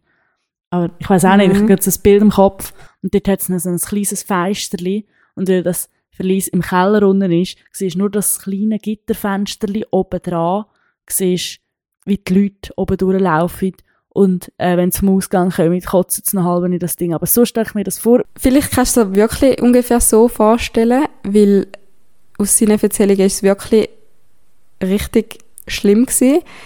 Zum Glück ist er dann in dem Kellerverlies nur zwei Tage gewesen. Und ja, darum ist es dann auch nicht so schlimm gewesen, aber trotzdem ist es ihm, glaube ich, sehr eingefahren. In dem Moment ändert sich nämlich etwas im Rudi inne. Er kann nicht mehr an seiner Traumwelt festheben. Er muss jetzt rein, in die bittere Realität. Er muss sich jetzt einem Rudi, einem Verbrecher, stellen. Er fasst den Entschluss zum Kooperieren und zu seinen Taten zu stehen. Die Ungewissheit macht ihn aber fertig. Was für eine Zukunft wird er haben, falls er überhaupt je eine wieder wird haben? Nach zwei Tagen in dieser schrecklichen Kammer, wo kaum Licht reinkommt und alles nur steinig, kalt und grau ist, wird er von der Polizei abgeholt und in ein Justizgebäude gebracht. Dort stellt ihm ein Untersuchungsrichter viele Fragen. Der Rudi steht alles und erzählt Details von den Überfällen. Nach der Untersuchung kommt er in ein anderes Gefängnis St. Gallen in Isolationshaft. Dort ist es nicht mehr ganz so schlimm. Seine Zelle ist bisschen sauberer und angenehmer. In der Untersuchungshaft wird er aber noch ein paar Mal in ein neues Gefängnis versetzt und kommt so einen speziellen Einblick über. Er vergleicht die verschiedenen Gefängnisse gern mit Königreich. Die Gefängnisdirektoren sind die Könige. Die Beamten Dritter und die Gefangenen sind abhängig davon, wie der König regiert. Jedes Gefängnis wird anders regiert. Ein paar strenger, ein paar haben sogar Freude, um die Gefangenen zu schikanieren und ein paar meinen es gut mit den Insassen. Aber unter den Gefangenen herrscht auch eine eigene Hierarchie. Das ist so, ja. Ich habe das Glück gehabt, mit meinen Verbrechen bin ich gerade schon ein bisschen weiter oben eingestiegen. Und es gibt etliche Leute, die es da nicht so sehen, aber das sind dann Leute, die oftmals auch Delikt begangen haben, so in Richtung Pädophilie oder äh, Sexualstrafdelikt, wo das nicht so anerkennen, weil sie, auch, sie verdrängen dann auch da, was sie an, selber an Delikt begangen haben. Aber die leiden dann besonders darunter. Und ja, von daher gesehen, wenn man die Hierarchiegedanken anschaut, es gibt Leute, die es verleugnen tun, aber ich persönlich habe die Hierarchie als solches erlebt, ja. Der Gefängnisalltag ist immer gleich und er ist langweilig. Zu geregelten Zeiten gibt es Essen und das schmeckt jeden Tag gleich, nämlich nach nichts. Die Zellen sind im Winter eisig kalt und es schmeckt grusig nach eben Urin oder was auch immer. In der Untersuchungshaft darf der Rudi zwar Briefe schicken, aber nicht über seine Taten reden oder schreiben. Alles wird kontrolliert. Auch besuchen dürfen fast niemand. Sein Vater tut dann verlügen und sagt, er hätte keinen Sohn mehr, der Rudi heisst. Seine Mami dagegen kommt einmal auf Besuch. Durch den Telefonhörer reden sie miteinander. Gesehen tun sich's durch eine Glasscheibe. Sie fragen, wer das er gemacht hat. Er darf aber keine Auskunft geben. Hinter ihm steht ein Beamter und warnt ihn. Sie fragen, ob er jemanden umgebracht hat. Auch darauf darf der Rudi nichts sagen.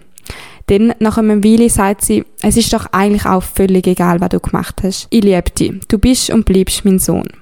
Der Rudi muss schlucken. Er realisiert, dass sie ihn trotzdem lieb hat. Trotz all dem Scheiß, den er angestellt hat. Sie liebt ihn bedingungslos. Das Gefühl überwältigt ihn. Der Rudi hatte durchzogene Beziehung zu seiner Mutter. In seinen ersten zwei Lebensjahren, also in der kritischen Phase sozusagen, hat sie sich fast nicht um ihn gekümmert. Sie müssen arbeiten, um ihn ernähren und er ist zu so einer Pflegetante gekommen, aber die hat ihn vernachlässigt. Auch nachher ist es nicht einfach geworden. Wo der Vater, der die Familie für ein Zeitchen verloren hat, wieder zurückkommt und irgendwann anfängt, seinen Sohn zu schlagen, schaut die Mami nur zu. Sie unternimmt nichts dagegen. Aber jetzt zeigen sie ihm trotzdem, wie gern sie den Rudi hat. Und da freut ihn besonders fest.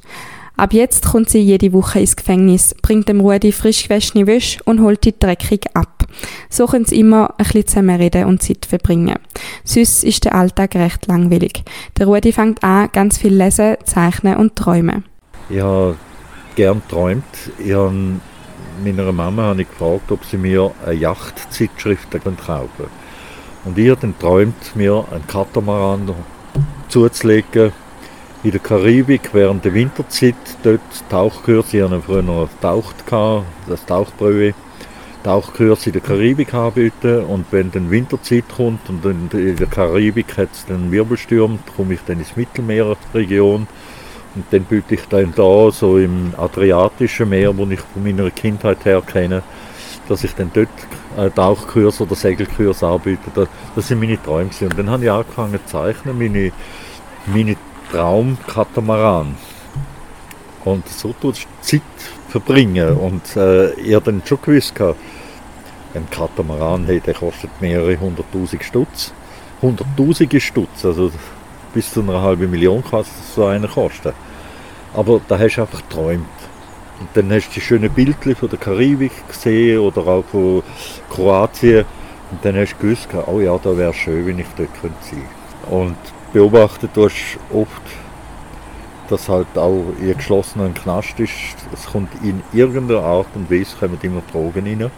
Und da siehst du andere, die dann die Drogen konsumieren und dann einfach im Delirium den Tag durchbringen. Das war für mich auch sehr ein abschreckendes Beispiel, gewesen, bis, bis in die heutigen Tage. Ja. Psychisch ist es nicht einfach, zum inhaftiert zu sein, sagt er. Sicher mal hat man erst psychologische Hilfe bekommen, wenn man Suizidgedanken hat. So weit ist es beim Rudi noch nicht gewesen, aber sicher depressive Gedanken und Stimmungen haben sich breit gemacht. Nach den ersten paar Wochen kommt er dann das Privileg über, zum Anfangen zu arbeiten. Das macht es um einiges leichter. Er baut Kugelschreiber zusammen. Hunderte, Tausende oder Zehntausende. Gefühlt eine Million. Tag ein, Tag aus. Aber jetzt hat er wenigstens etwas zu tun. Er vermisst seine Kinder ganz fest. Aber es ist zu kompliziert, um alle fünf anzumelden als Besucher, sagt seine Ex-Frau. Aber die Kinder wollen ihren Papi trotzdem unbedingt wieder sehen und so kommt die ganze Horde auf einmal vor das Gefängnis. Sie rufen durch die Gefängnismauer Papi, Papi. Der Rudi sieht zwar nicht ab auf den Hof und die Kinder nicht auf durchs Fenster, aber der Rudi ruft, dass er da ist und so können sie sich unterhalten. Sie erzählen, was gerade so in ihren Kinderleben los ist und haben Freude, wieder mit dem Papi können reden. Eins von den Kindern fragt gegen den Schluss hin, Papi, wenn kommst du heim? Er sagt, ich weiß es nicht, mein Schatz, aber ich hoffe ganz schnell. Der Satz, Papi, wenn kommst heim, wird für den Rudi später noch eine ganz spezielle Rolle spielen. Nach dem Satz fängt der Rudi an, seine Gefühle durch eine Zeichnung auszudrücken. Er zeichnet sein Fenster mit den Gitterstäben. Seine zwei Hände, die an den Gitterstab heben und eine Sprechblase, wo sagt, Papi, wenn kommst du heim. Das Bild tue ich dann auch noch auf Insta posten, falls ihr es anschauen. Der Rudi fühlt sich ohnmächtig, weil er weiß die Antwort auf die Frage nicht. Die Mühle der Justiz malen nämlich sehr langsam und da merkt er schnell. Er hält jetzt langsam nicht mehr aus. Er will wissen, wie lange er noch muss im Gefängnis bleiben und so weiter. Aber zuerst lernt er noch ganz viele andere Gefängnisse kennen. Er kommt nämlich auf Zürich, weil er seine Taten ja dort begangen hat. Anstatt dass die Beamten von Zürich einfach die Einvernahme von St. Gallen übernehmen, wollen sie wegen dem Kantönligeist lieber nochmal alles selber nachforschen und erfragen. Darum geht Untersuchungshaft noch viel länger und es zücht sich alles. Um sich fit zu halten und ablenken, macht der Rudi viel Sport. Wo die Einvernahmen in Zürich dann auch abgeschlossen sind, dürfen endlich auch andere Personen ihn besuchen kommen. Die Paula kommt vorbei. Auch bei ihr hat die Polizei dort mal die Wohnung untersucht, weil sie gedacht haben, dass sie Komplizin ist. Weil er ja kurz vor der Verhaftung eine Weile bei ihr gewohnt hat.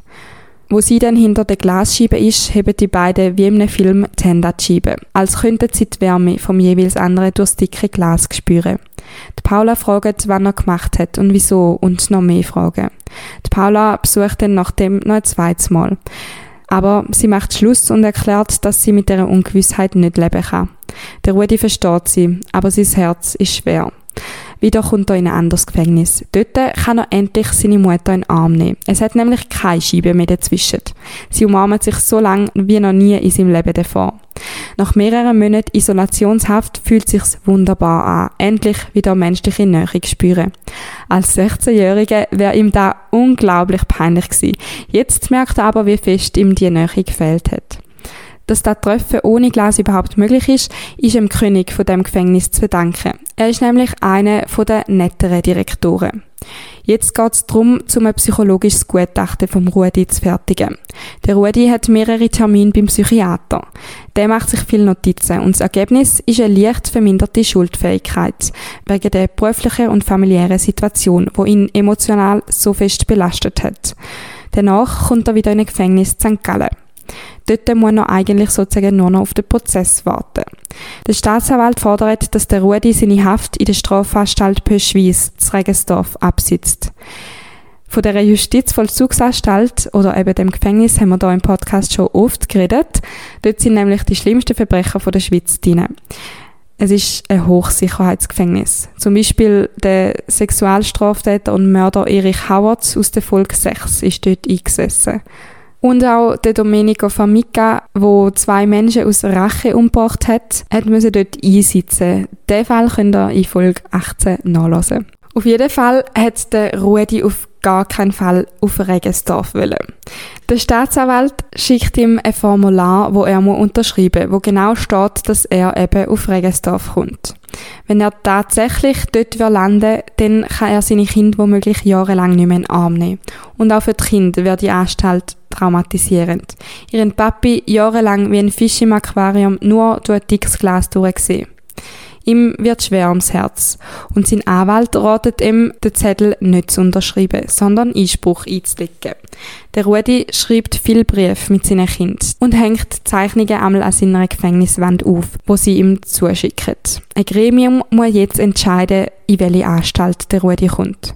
Ein Vollzugschef, wo eine von der eher lieben und gutmütigen ist, hat der Rudi als Mensch wahrgenommen und nicht als Nummer. Er hat sich für seine Geschichte interessiert und setzt sich darum für ihn ein im Gremium. Er schlägt vor, dass der Rudi auf Sachseriet in einen offenen Vollzug kommt. Sachseriet ist bekannt für den liberalen Umgang mit den Gefangenen und der Erfolgsquote bei der Wiedereingliederung. Der Mann sagt ihm, er setze sich nur für ihn ein, wenn der Rudi verspricht, kein Mist zu bauen, falls er wirklich in offenen Vollzug sollte kommen. Wenn er dagegen verstoßen wird, wird er dann sicher ins Hochsicherheitsgefängnis verschoben werden. Sie haben einen Deal. Das Gremium nimmt den Vorschlag tatsächlich an und der Rudi ist hoch erfreut über die Nachricht. Er ist positiv gestimmt, weil er dort viel bessere Aussichten auf Rehabilitation hat. Mit Handschellen wird er im Zug ins Rintel gefahren und er hat das Gefühl, alle schauen ihn blöd an, weil er Handschellen anhat. Am Bahnhof wird er abgeholt vom einem Angestellten von der Strafanstalt Sachseriet. Der sagt, die Handschellen seien nicht mehr nötig. Die Polizisten nehmen sie ihm ab.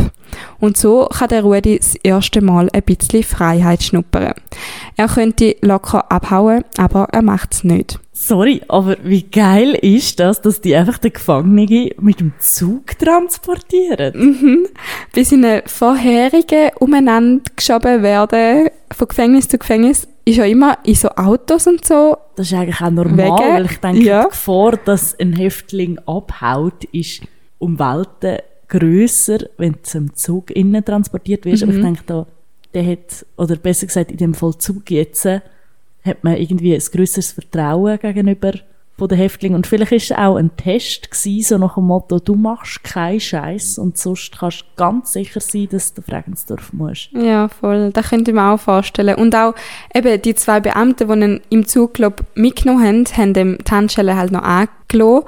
Und nachher ist der andere von Sachseriet dort gestanden und hat gesagt, so, jetzt könnt ihr die Handschelle aber wegnehmen. Weißt du, so, so volles Vertrauen oder einfach, Auf Augenhöhe Ja. auch irgendwie so, du hast zwar Scheiß gemacht, aber ja, man sagt auch immer so, man soll sich, das klingt jetzt mega bescheuert, aber man soll sich so kleiden, wie man will sein und nicht wie man ist. Und darum finde ich auch manchmal so, man sollte eine Person so behandeln, wie sie sein oder will werden und nicht so wie das, was sie in der Vergangenheit gemacht haben oder jetzt gerade machen. Und ja, voll.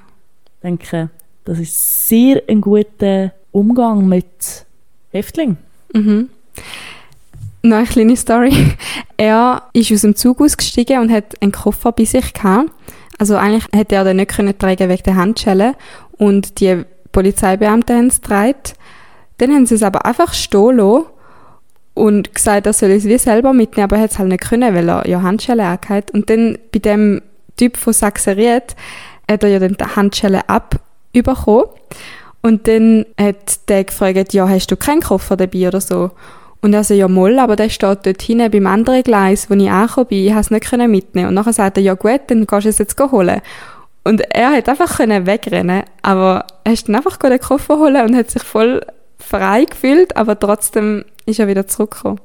Ja, Ich glaube, es ist wirklich so, wenn man in jemanden Vertrauen steckt, kommt da manchmal viel mehr raus, wie als man halt erwartet. Und mhm. Wahrscheinlich schon nicht bei jedem, aber beim Nein, Rudi ist es jetzt ja. das Richtige gewesen. Ich denke, bei ihm hat, wie, hat man wie auch gewusst, okay, gut, der will seine Kinder wieder sehen, der will, Mhm. der hat den Willen, um sich wieder zu ändern. Voll. Und ja, dann ein bisschen Vertrauen ist sicher nicht schlecht. Vor allem auch sicher nicht schlecht, eben auch für sein Mindset, also dem Rudi sein Mindset, so nach dem Motto, okay, da gibt es Leute, die vertrauen mir und die setzen sich auch dafür ein, dass ich wieder ein Leben kann führen kann. Und darum gebe ich mir jetzt auch Mühe, weil ich denke, wir haben das gesehen beim Hans Vollenweider. Bei ihm haben alle gesagt, also, ja, nein, du bist eh der Schlimmste und das war, nachdem er nur eine Bank ausgeraubt hat. Mhm. Die haben ja alle gesagt, also, ja, du, und du kannst jetzt eh nicht raus und du machst das eh wieder und Vertrauen überhaupt auf Null gewesen, obwohl er eigentlich gesagt hat, er will das nicht mehr machen, er will nicht Ja. nochmal Straftat begehen und genau aus dem Grund, dass ihn alle so mit wenig Vertrauen behandelt haben, ist er schlussendlich zum Mörder geworden. Mhm. Ich denke, das ist ein gutes Beispiel dafür, dass auch darauf ankommt, wie eben der König seine Untertanen behandelt. Genau. So, jetzt wird die Ja. Geschichte. In seinem neuen Heim fühlt sich der Rudi wohl. Es ist rundum alles grün. Anstatt Mauern und Stacheldraht hat es einen Bauernhof mit Kühen, Schäfen und Pferd. An den Fenstern hat es kein Gitter und er hat Ausblick auf die Berge. Sein Zimmer fühlt sich nicht an wie eine Zelle. Dafür ist es viel zu schön, sagt der Rudi. Und eingesperrt ist er nur zwischen 10 Uhr am Abend und 7 Uhr am Morgen. Sonst kann er frei rein- und rauslaufen. Zum Konzept von der Strafanstalt gehört auch dazu, dass man als Einsasse schafft. Es ist gerade ein Platz in der mechanischen Werkstatt frei, wo der Rudi gern anpackt. Sachseriert hat mehrere Arbeitsbereiche. Das sind Küche, man kann in der Küche helfen, man kann in der Metzgerei helfen, man kann in der Wäscherei helfen. Dann äh, kann man wieder einen mechanischen Betrieb, dann hat es einen Bauernbetrieb, dann hat es eine Gärtnerei und eine Metzgerei gehabt. Und eine Pferdezucht noch. Und die Schafzucht hat es auch noch gehabt. Und da hast dich irgendwo, dort hast dich können anmelden Und die Mechanik hat mich am meisten angesprochen. Ist auch eine ziemlich dreckige Arbeit gewesen, weil wir haben Aluminiumgussteile, die frisch rausgekommen sind, hat man müssen entgraten. Und das sind Schleifarbeiten. Und am Abend hast du dann an den Ohren, in der Nase, überall hast du den Metallstaub in den Zähnen gehabt und sogar pro Spalte. Also es ist ganz schlimm gewesen. Aber du hast etwas Kleines können dazu verdienen. Und mit dem kann er dann zum Beispiel dem Kind ein Weihnachtsgeschenk kaufen. Das Königreich sei eins der Guten. Eins mit einem guten König, stellt der Rudi fest. In der Freizeit macht er viel Sport. Vor allem geht joggen geht er oder er töpfert, zeichnet und malt. Mit Gott kann der damalige Rudi nichts anfangen. Irgendwann kommt aber der Gefängnispfarrer Georg Schmucki in seine Zelle und macht einen Besuch. Er wird nicht missionieren. Er ist einer von denen, der einfach zulässt und da gefällt dem Rudi. Nach einer Weile kann sich der Rudi immer mehr öffnen. Er merkt, dass er noch weit weg ist von einem normalen Umgang mit seiner Vergangenheit. Er hat immer noch extreme Aggressionen und Wutanfälle auf seine Ex-Frau. Er fühlt sich ohnmächtig und nutzt immer noch Ausreden für seine Taten. Der Gefängnispfarrer schlägt ihm irgendwann vor, zu einer Psychologin zu gehen und seine Aggression in den Griff zu bekommen. Er weiß, er muss fest an sich arbeiten. Aber dafür kann er endlich seine Kinder sehen. Er ist aufgeregt, als er seine fünf kleinen Kinder endlich wieder in den Arm nehmen kann. Im Gruppenraum können sie zusammen basteln und malen. Aber der Knastalltag ist auch nicht immer nur schön. Da hat es Jungs gehabt, also sie bildet sich in der Regel immer ein bisschen in Gruppen. Also man sieht einmal die, die mit Drogen zu tun haben, die gehen dann zusammen und mit den Dealern zusammen hocken sie oft am Mittagtisch zusammen, weil das ist äh, nicht eine feste Sitzordnung. Und Leute, die gerne Einbrüche gemacht haben oder so Sachen oder auch Überfälle, die hocken dann ein bisschen zusammen, tun dann ein bisschen austauschen. Und so hat es auch eine Gruppe Zuhälter gehabt, wo die mich anwerben Und die haben mir so beibringen, dass es keine Liebe gibt. Liebe ist etwas, wo Frauen gerne davon schwätzen tun, aber wir Männer dann davon abhängig werden. Und dann machen sie mit uns, was sie wollen. Dann sind wir alle nur noch Hampelmänner von der Frauen. Und wenn eine, Frau äh, willst du den Griff bekommen, dann musst du entsprechend Gewalt anwenden oder vergewaltigen und dann sie so gefügig machen. Das ist also ihre ja, ihre Lebensphilosophie gewesen. Und das sind dann so frauenfindliche Bilder entstanden in ihrem Leben, wo sie dann nachher in ihrem Erwachsenenleben dann so ausgelebt haben, dass sie Frauen wirklich plagen tun. Und ich habe dazu mal durch meine Frau vieles erfahren. Sie hat mich, äh, sie hat Schulden gemacht und die Schulden, weil wir noch verheiratet waren, hat, ja, die habe ich dann aufgebürdet bekommen, weil sie alles auf meinem Namen bestellt hat. Sie hatten dann hauptsächlich junge Frauen gehabt, die von Polen her in Zürich anschaffen sind als Prostituierte. Und ich hätte eine müssen heiraten, damit sie die Aufenthaltsbewilligung bekommt. Und ich gehe dann zum Pfarrer Georg Schmucki und dann erzähle ihm da, hey, ich könnte mich sanieren im Knast und so weiter. Und Liebe gibt es nicht, die Frauen nutzen die uns aus. Und dann hat er mir dann gesagt, schau, die Wände von dem Zuhälter, die sind voll mit nackten Frauen, vom Penthouse, Playboy und so weiter. Und wenn ich deine Wände anschaue, du hast Haufen Zeichnungen von deinen Kindern, Briefe von deinen Kindern und Fotos von deinen Kindern. Und jetzt sag mir, was ist das? Und natürlich, es ist die Liebe zu meinen Kindern. Dann hat er mich wieder im Boot gehabt. dann habe ich den Zuhältern einen abschlägigen Bescheid gegeben. Und dann sind sie auch näher Boss gewesen, es eine Schlägerei zwischen uns gegeben. Und äh, das Glück war, dass gerade ein Psychologe dabei war und der hat mich dann in Schutz genommen, weil die das dritte Höhe auf mich los sind. Und da konnte ich in der Haft in dieser offenen Strafanstalt bleiben und alle anderen sind in eine geschlossene gekommen. Und das hat dann auch wiederum meinen Ruf bestätigt, dass äh, der sagt, oh, okay, der hat eine Schlägerei mit Zuhältern gehabt. Zuhälter sind alle ein bisschen, sie sind gut gebaute Herren. Und dass ich die dann auch einen Abrieb verpassen da hat dann nachher den Ruf innerhalb gestärkt und so bin ich auch in der Hierarchie weiter oben gewesen. Und da hat einmal noch eine andere Auseinandersetzung gegeben mit den Drogendealer. Und ich bin dann eben auch angepackert worden von, von einem Türk, weil ich noch ein grosses Billett habe, ich kann in Lastwagen fahren. Und der hat gesagt, hey, äh, Heroin von dort mal Afghanistan über die Türkei in die Schweiz schmuggeln. Du hast mehrere hunderttausend Franken, wir können nicht genau sagen wie viel, aber du hast mehrere hunderttausend. Ich wäre saniert gewesen. Mit einem Schlag wäre ich saniert gewesen. Und das Heroin in Zürich abliefern. Verführung ist da. Und die hat dann gesagt, nein, ich mache es nicht. Und ich wäre heute saniert gewesen, hätte die ganzen blöden Probleme nicht, aber ich wäre wahrscheinlich wieder in der Kiste gelandet irgendwann. und darum ist es einer der wichtigsten Dinge im Knast, du musst dich abgrenzen. Und ich habe mich mit Sport, habe ich mit den ziemlich, bin da im Knast sehr aktiv im Sport tätig, im Laufsport vor allem. Da habe ich meine Aggressionen und die Tatenlosigkeit von der Justiz hast du einfach so können loswerden. Der Rudi hat dieser Verführung können standhalten. Der Rudi hat dürfen bleiben. Das heißt, er ist im Recht. Er grenzt sich immer mehr von den anderen Insassen ab. Bei einem Termin bei der Psychologin spricht sie einmal das kleine Mädchen an, wo der Rudi dort mal bedroht hat.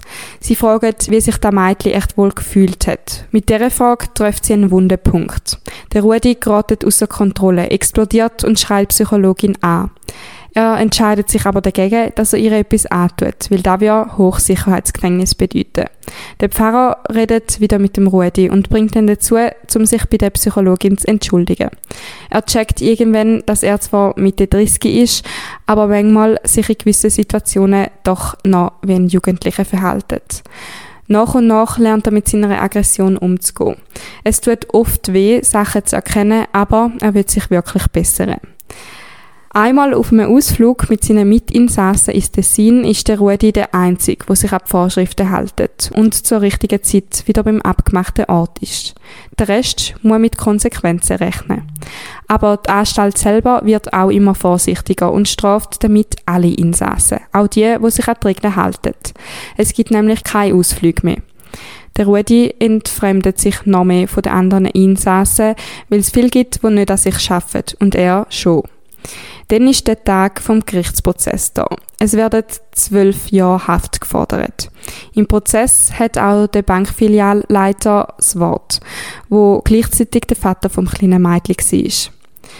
Der erzählt, dass seine Familie von dem Überfall gezeichnet ist und sie fest gelitten haben und bis heute noch leiden.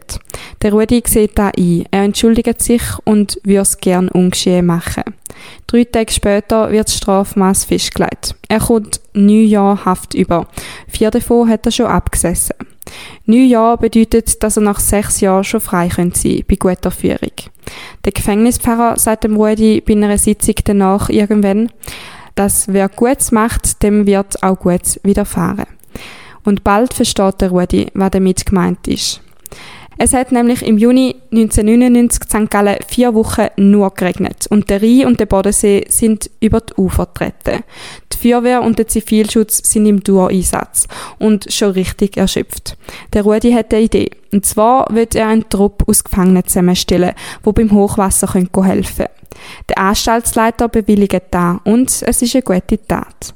Die Knackis, so wie es der Rudi sagt, werden normal behandelt, wie normale Katastrophenhelfer. Und da hat allen gut tun. Sie sind nicht nutzlos, wie sie sich sonst immer fühlen. Der Rudi kann nach dies nach der Gesellschaft wieder etwas zurückgeben. Ein halbes Jahr später packt die Helfergruppe wieder an, wo es ganz viel Schnee gibt und Lawinengefahr. Beim Rudi geht es immer mehr bergauf. Er hat sogar eine eigene Gefängnissportgruppe gegründet. Mit denen geht er regelmäßig durch die Welt joggen. Manchmal schliessen sich auch Junkies an, die probieren Stoff, wo durch irgendjemand anders im Wald gelagert worden ist, ins Gefängnis zu holen. Der Rudi weiss da und zertrampelt dann mehrmals Hunderte oder Tausende von Franken in Form von Drogen. Seine Lauftrainings hat er sich nicht wegnehmen lassen. Und wenn da mit den Drogen aufgeflogen wäre, dann hätte jetzt der Laufsport mit Sicherheit verboten. Wieder einmal hat er ein Gespräch mit der Psychologin. Sie empfiehlt ihm, zum mit den Opfern von seinen Taten Kontakt aufzunehmen und im besten Fall, wenn die zusagen, ein Opfer-Täter-Gespräch zu führen. Er schreibt fließig Brief und nachher muss er eine Weile warten. Der Filialleiter, also der Vater von Meitli, wirft den Brief, den er gelesen hat, gerade in Kübel. Seine Frau wünscht sich aber, dass ihren Mann das Gespräch mit dem Täter sucht. Sie selber sei aber zu wenig stark, sagt sie. Der Filialleiter ist nach der Bedenkzeit einverstanden. Im Restaurant hocken also die beiden Männer etwa gleich alt, ein Opfer und ein Täter, einander gegenüber. Der Rudi lässt dem Mann Raum zum Reden. Er lässt hauptsächlich zu. Er ist auch angewiesen worden, dass er den Mann nicht unter Druck setzen darf und nicht um Vergebung bitten darf, weil wenn der Mann da will, wird er es selber ansprechen. Der Mann erzählt, dass seine Tochter seit dem Überfall zu kämpfen hat. Es ist zwar kein Schuss gefallen, aber die Wunden in der Seele sind groß. Die Mutter von Mädchen hat seitdem keinen Fuß mehr in eine Bank gesetzt und das Mädchen selber ist völlig verstört gewesen. Sie hat nicht mehr essen, nur noch Flüssignahrung hat sie zu sich genommen. Sie ist vor der Tat ein neugieriges Mädchen hat sich aber nachher im Kindergarten mehr und mehr verschlossen. Was der Filialleiter da erzählt, trifft der Rudi im Innersten. Er denkt sich immer und immer wieder, dass da genauso gut auch seine Tochter hätte können sein. Und ihm wird die Tragweite von seinen Taten bewusst. Der Mann glaubt dem Rudi, dass er seine Taten bereut und dass es ihm leid tut. Aber er kann ihm nicht verzeihen. Zumindest jetzt noch nicht. Jahre später nimmt er nochmal Kontakt mit dem Rudi auf und erzählt, dass es seine Tochter geschafft hat. Sie sei jetzt ausgebildete Polizistin und hat einen grossen Schäfer neben sich und sperrt Leute wie die ein, sagt er. Der Rudi muss lachen und ist froh. Können wir mal darüber reden, wie viele starke Menschen als die Geschichte hat? Ich finde, man vergisst ab und zu, dass neben dem Täter und dem offensichtlichen Opfer noch so viele andere Leute haben können schaden von so etwas. Eben Leute, wo die Psyche gezeichnet ist von diesen Taten. Und wenn man dann aufsteht und weitermacht, oder zum Beispiel wie die, das ist die Bankmanagerin, die zu ihm herren ist, wo er die Waffen in der Hand hat und gesagt hat, eben, sie hat Angst, aber er soll ihr nicht machen. Ich finde das ich finde das so der Wahnsinn, was, eben, das, was die Leute machen, oder das Mädchen, das jetzt Polizistin ist. Ich denke nicht, dass sie es wahrscheinlich geworden wäre, wäre die Tat nicht gewesen. Aber dass sie Kraft hat, zum zu sagen, so, so, und jetzt schaue ich, anstatt dass ich mich verstecke vor diesen Leuten, schaue ich, dass solche Leute nicht anderen Menschen auch wehtun. Und das ist so stark. Mhm, ja Ja, eben, ich finde auch, es hat unglaublich viele starke Leute in dem Fall und es ist echt ein bisschen emotional. Ihr könnt uns jetzt nicht sehen, aber es ist schon das zweite Mal, wo wir Pipi in den Augen haben. ja, ah, wir heulen es raus. Nein. Ja! Auf jeden Fall ist auch die Frau, die sich schützend vor die Mitarbeiter gestellt hat, beim letzten Überfall, die, wo du gerade darüber geredet hast, bereit, zum mit dem Rudi reden. Aber anstatt die Starfrau von Dotsmal kommt eine schwer beeinträchtigte durch die rein. Der Rudi ist geschockt. Und beim Erzählen merkt er, dass er die Schuld für da ist. Sie hat nach dem Überfall ganz normal weiter funktioniert und hat müssen stark sein, bis es irgendwann zu viel war. Sie hat einen Hirnschlag erlitten und ihre eine Körperhälfte ist jetzt gelähmt. Auch die Geschichte fährt dem Rudi ganz fest ein. Überfälle sind immer nur wenige Minuten gegangen, aber die Opfer müssen die Folgen ein Leben lang mit sich tragen. Der Rudi weiß, dass viele Häftlinge ihre Taten verharmlosen und auch er hat das gemacht, aber jetzt nicht mehr. Er wird nicht mehr verdrängen, sondern zulassen und an sich schaffen. Das Bild, wo der Rudi mal gezeichnet hat, wo steht Papi, wenn du kommst heim, wird für eine Weihnachtskarte für die Sozialhilfe gebraucht. Und so wird ein reicher Geschäftsmann aus dem Fürstentum Liechtenstein darauf aufmerksam. Er wird das Bild dem Rudi abkaufen. Der Rudi hat von einer Sekunde auf die andere keine Schulden mehr und könnte nach dem Gefängnis einfach wieder weiterleben. Aber ihm ist das Bild zu fest und zu emotional mit seinen Kindern verbunden. Er will es nicht verkaufen. So geht er auch ein Leben in Schulden nach dem Gefängnis ein. Kurz darauf schlägt der Gefängnisdirektor vor, den Rudi in ein Pilotprojekt hineinzunehmen. Dort können die Gefangenen eine zweijährige Ausbildung machen und können ein Jahr früher bedingt aus der Haft entlassen werden. Der Rudi braucht für das aber eine Arbeitsstelle. Vor einer Weile hat ein Journalist mal einen Artikel über den Rudi geschrieben zur Wiedergutmachung von Taten, weil er ja die Opfer-Täter-Gespräche gemacht hat. Der Rudi hat seitdem im Hinterkopf, dass er selber mal gern wird Journalist werden Dass er in das Pilotprojekt aufgenommen wird, braucht er aber eine Stelle und einen Ausbildungsvertrag. Die Journalistenschule, die er gerne machen will, kostet aber 20.000 Franken. Da ist Geld, das der Rudi nicht hat. Ihm kommt aber eine Idee. Er fragt den reichen Geschäftsmann an, wo sein Bild hat kaufen Das hätte er nicht machen können, wenn er dem Mann mal das Bild schon verkauft hätte. Der ladet ihn in seine Villa auf dem Bonzenhügel ein und ist einverstanden, nachdem sie sich kennengelernt haben. Auf dem Vertrag steht besonders ganz klein etwas Französisches. Der Rudi versteht das nicht. Wo er nachfragt, sagt ihm der Geschäftsmann, dass das heisst, er müsse es nicht zurückzahlen. Der Rudi fragt, wieso dass er das macht, und der Geschäftsmann sagt, weil er an ihn glaubt. Es ist ein Zufallen und ich als Mensch entscheide, was mache ich mit dem, wenn es mir zufällt. Die Verführungen zum Beispiel mit den Drogen-Junkies und mit den Zuhältern, das sind Verführungen, es fällt einem zu, aber es sind auch Prüfungen, wo du entscheiden musst, mache ich da mit oder nicht. Und so fallen mir ja Menschen zu. Die Begegnungen mit Menschen sind nicht zufällig, sondern es ist ein Zufall. Und du entscheidest, was machst du jetzt mit dem Menschen. Und ich habe das Glück gehabt, dass genau mir Menschen zugefallen sind, die mir geholfen haben. Und ich aber ihr in der Lage war, auch ihre Hilfe anzunehmen. Weil viele Menschen sind auch stolz und sagen, nein, die Hilfe will ich nicht. Das ist ein Entscheid. Und du musst aber auch die Demut haben und sagen, okay, ich bin jetzt zu Stunde und ich nutze jetzt die Hilfe.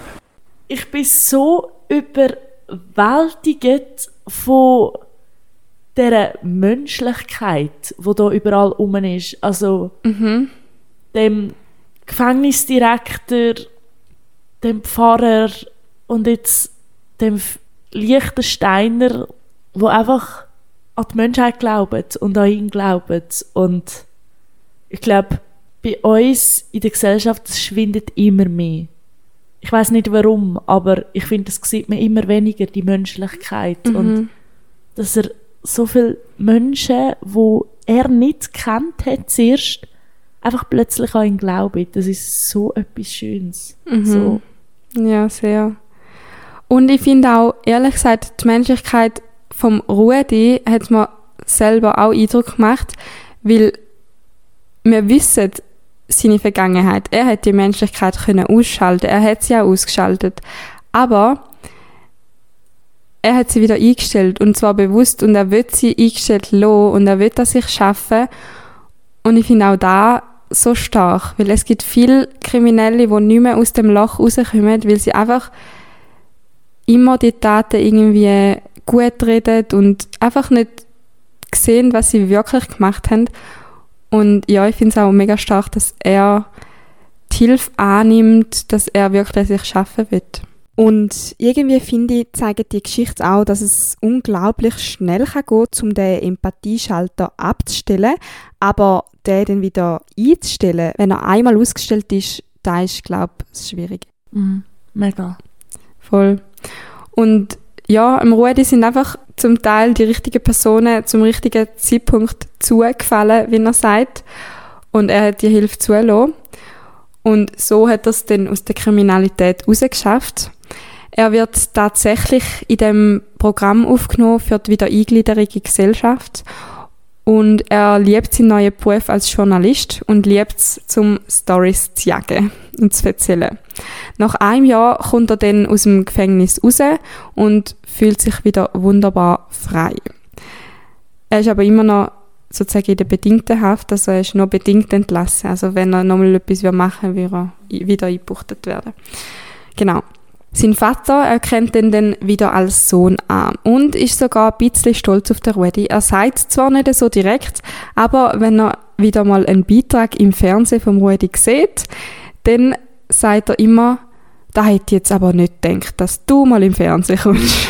Das Gleiche sagt mein Vater über mich und ich habe das Gefühl, er ist jedes Mal, wenn ich einen Beitrag mache, ist er einfach wahnsinnig stolz, obwohl es für mich einfach ein normaler Arbeitstag war. Aber ja. So mir yeah. sehr bekannt vor. Es ist so der stolze Papi. Ja, voll. Der Rudi vernachlässigt aber in seinem neuen Job den Sport und kommt darum einen Bandscheibenvorfall über und auch andere gesundheitliche Probleme. Er muss dann in die Reha und hat lang, bis er wieder gesund ist. Nach dem ganzen gesundheitlichen Zeug muss er sich beruflich wieder umorientieren, weil er als Journalist nie einen Job findet.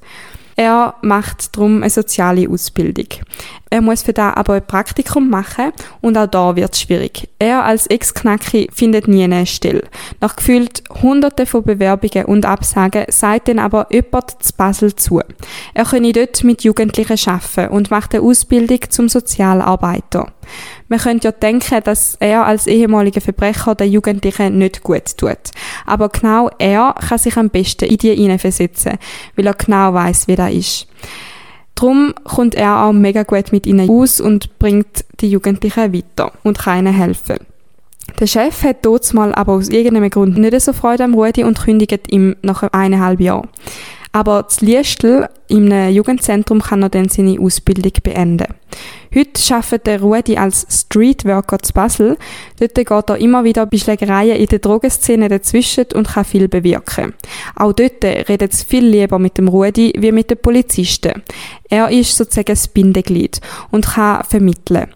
Weil er selber mal ein Verbrecher war, kann er sich viel besser in die Leute hineinversetzen und Täter öffnet sich gegenüber ihm auch viel eher. Ich finde das so schön.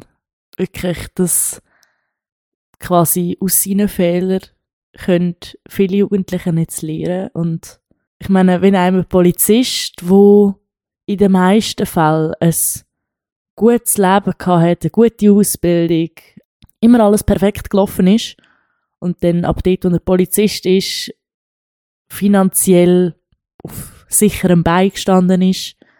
Wenn einem so einer etwas sagt, dann ist es vielleicht so, ja, ja, erzähl du.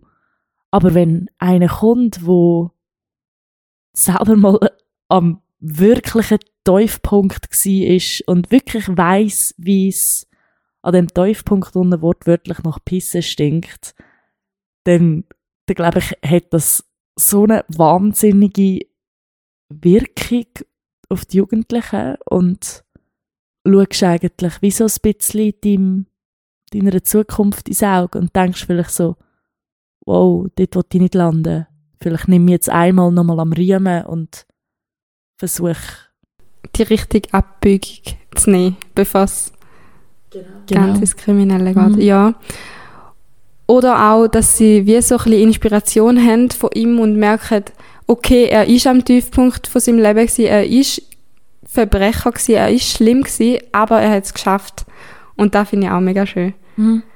Und ich finde es auch mega, mega stark von ihm, dass er es überhaupt geschafft hat, weil eben die Fälle, dass sich Verbrecher wieder richtig gut in die Gesellschaft eingliedert, sind leider, leider nicht so groß oder es gibt nicht so viele Fälle. Und darum finde ich es umso schöner und umso stärker. Mhm. Ich denke, ein grosser Teil, warum also er das geschafft hat, um wieder auf die richtige Bahn zu kommen, sind wahrscheinlich seine Kinder.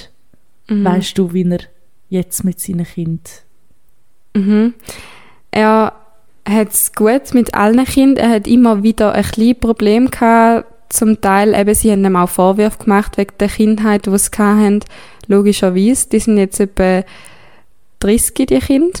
Und er hat jetzt sogar Enkelkind und ja, auch die sieht er regelmäßig und er ist mega froh darüber, dass er eben seine Kinder immer noch näher hat.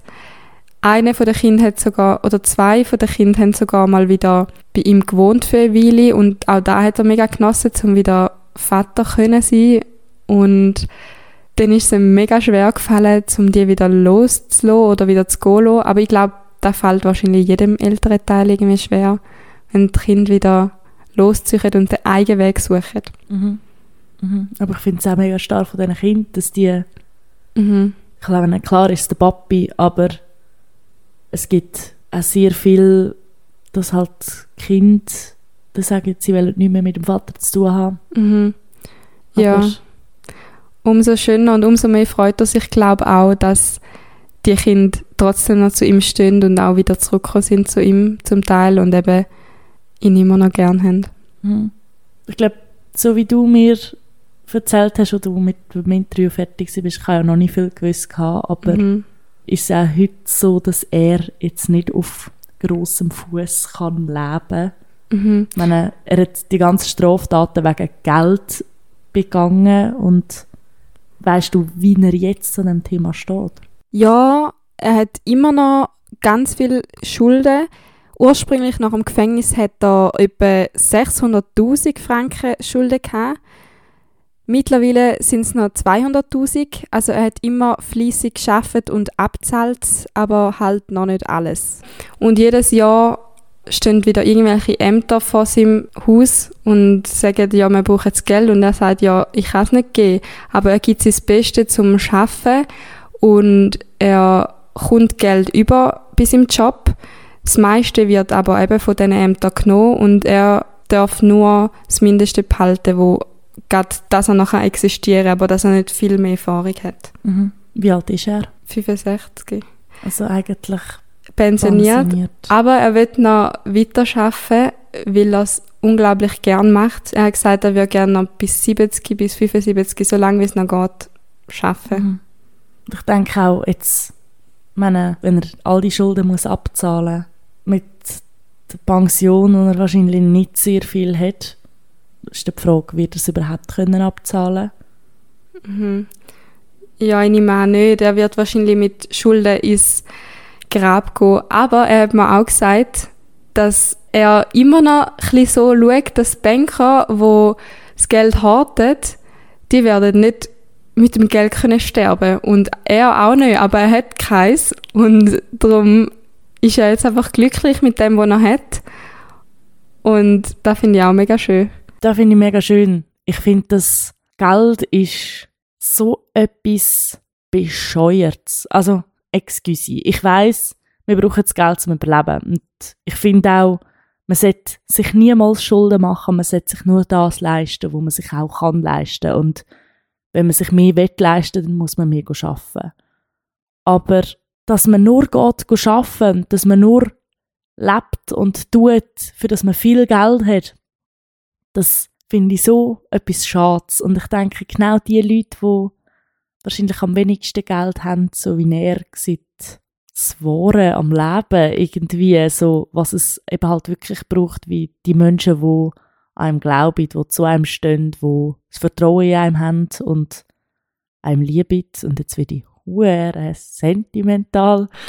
Nein, aber ja, Ja. es ist halt wirklich so und ich denke, er hat mega, mega viel Schönes in seinem Leben erlebt durch den Tiefpunkt, wo er war. Ja, wo ich so denke, so, hat er das viele Geld gehabt, hat er das nicht erlebt. Mhm. Auch zum Beispiel die Nähe zu der Mutter hat er eigentlich erst gewonnen, wo er an dem Tiefpunkt angekommen ist.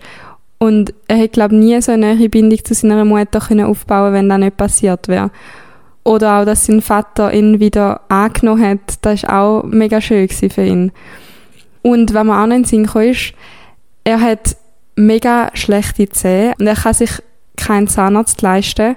Aber er hat gesagt, es sei ihm gleich, weil er hat, die Aussage habe ich so stark gefunden, weil er hat gesagt, ich habe wenigstens etwas zum draufbeissen, er hat wenigstens Essen und es gibt Obdachlose, die nicht mal etwas zum draufbeissen haben und darum tut er mit dem wenigen Geld, das er hat, auch ab und zu irgendeinem Obdachlosen für drei Franken ein Gassenküche-Menü oder so zahlen und eben so Sachen finde ich unglaublich stark, weil er lebt einfach mit dem absoluten Minimum und, trotzdem ist er so positiv eingestellt.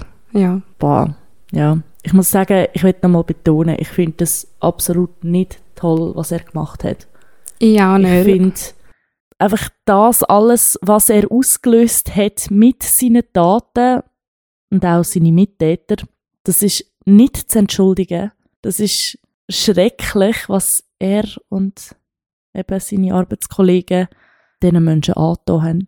Aber ich glaube, du kannst es nicht wieder gut machen, aber du kannst es wenigstens probieren und wenigstens probieren ab dem Punkt, wo du wie das realisierst, Mhm. versuchen dort äh, vieles, vieles gut zu machen. Und ich glaube, mittlerweile der Mensch, der er jetzt ist, macht sehr vieles besser, wieder als wir es machen. Voll. Und wahrscheinlich auch nur, weil er es mal so schlecht gemacht hat. Ja. Darum Ja. hat er gelernt, so viel zurückgeben an die Gesellschaft, weil er mal der Gesellschaft so viel geraubt hat. Ja. Ich habe den Rudi noch gefragt, was er denkt, wie das man sozusagen die Resozialisierung besser gestalten kann. Und er hat gemeint, Ich sage zwei Richtige. Das eine ist meistens die kindliche oder jugendliche Traumata müssen aufgearbeitet, psychologisch aufgearbeitet werden. Das zweite ist Bildung. Also die zwei Sachen, die müssen Hand in Hand zusammenlaufen, damit man die Menschen kann in eine gute Zukunft einführen. Alle müssen eigentlich verpflichtet und alle Knechts, weil wenn ich denke, nur in der Untersuchungshaft, was da an sinnlosen Tage mit Warten verbracht wird, anstelle dass man die Leute verpflichten wird, sich irgendeiner Weiterbildung zu widmen. Ich habe das, die Chance zum Beispiel gehabt, dass ich während dem Knast auch den Word- und Excel-Kurs besuchen was mir nach später wiederum beim Journalismus geholfen hat. Weil du hast die grundlegenden Dinge, was mit dem Computer geht, hast du dürfen lernen.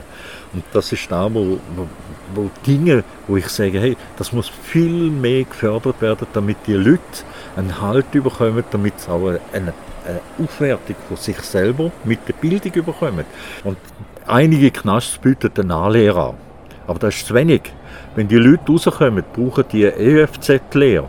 Weil mit einer EFZ-Lehre verdienst du genug Geld, sodass du nicht mehr illegale Scheiß machen musst. Und dann braucht es eben in der Regel noch einen Coach, einen Lehrlingscoach. Weil die Jungs, die aus der Kiste rauskommen, die haben emotionale Probleme. Und die Lehrmeister sind oftmals, kommen dann schnell mal am Rand von einer Hilflosigkeit, wo sie sagen, ja komm, das Arschloch will ich nicht mehr schickt ihn fort oder beziehungsweise gründet die Lehre.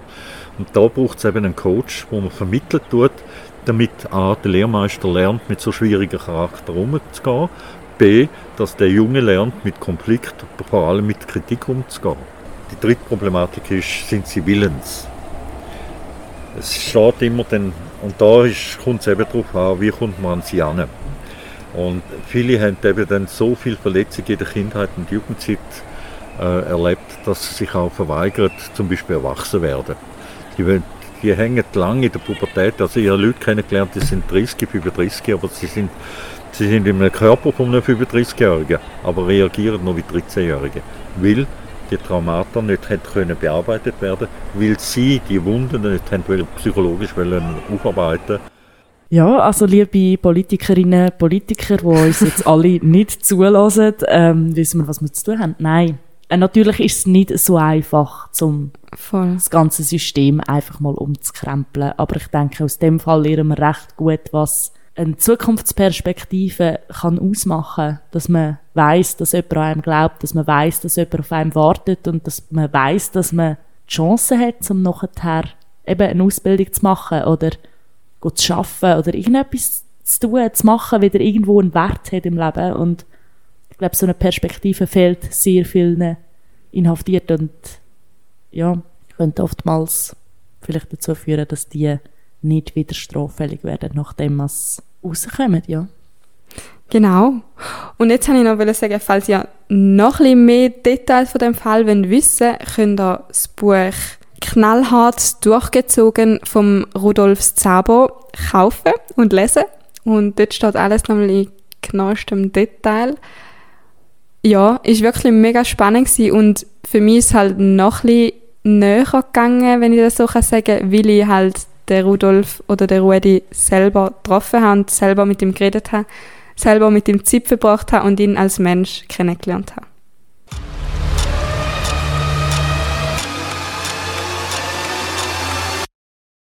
True Crime Tipps. Und auch wenn das Buch vielleicht schon ein kleiner True Crime Tipp ist, haben wir noch etwas für die, die nicht so gerne lesen, weil ja letztes Mal schon ein Buch quasi war. Und zwar geht es um eine Netflix-Serie. Ich habe mich ein bisschen im Thema angepasst. Und zwar heißt die Serie Evil Genius. Das ist eine Dokumentation, eine vierteilige. Und es geht dort eigentlich darum, um eine Geschichte, die 2003 passiert ist in Pennsylvania. Dort mal ist auch in einer Bank ein Mann reingelaufen. Der Mann ist Pizzabäcker, Pizzaiolo oder einfach Chef von einer Pizzeria gewesen. Und man hat gesehen, dass er etwas unter seinem T-Shirt trägt. Und in Wirklichkeit ist es eine Bombe die er unter seinem T-Shirt trägt hat. Und er hat dann in der Bank innen der Bankangestellten einen Zettel zugeschoben und das ist nicht einfach irgendwie gewesen, Geld her oder Bomben tun, sondern das ist ein ellenlanger Brief mit Anweisungen für die Bankangestellten, Anweisungen für ihn selber und Anweisungen für die Polizei. Und er hat gesagt, sie jagen ihn in die Luft, wenn sie ihm das Geld nicht geben. Also er hätte nichts damit zu tun. Und er ist dann nachher mit dem Geld raus und ist dann von der Polizei dort draussen umstellt worden. Und ja, die Serie erzählt quasi die Geschichte, wie sie weitergegangen ist und was dahinter steckt. Ob er wirklich von anderen genötigt worden ist, das zu machen, wenn ja, warum und oder ob er das vielleicht selber inszeniert hat. Es ist sehr eine spannende Doku, also muss ich wirklich sagen. Ja, nimm mich jetzt gerade auch Wunder. ich habe so gedacht zum Thema Bankraub passt das ein bisschen, auch wenn es komplett etwas anderes ist ja, eine sehr spannende Doku, die ich jedem und jeder kann empfehlen Und ich glaube, damit machen wir jetzt eine Schicht im Schacht, weil ähm, ich weiß, dass mein Vater geht immer laufen, wenn er unseren Podcast lässt. Ich finde es mega schön, dass er immer noch mit Podcast lässt.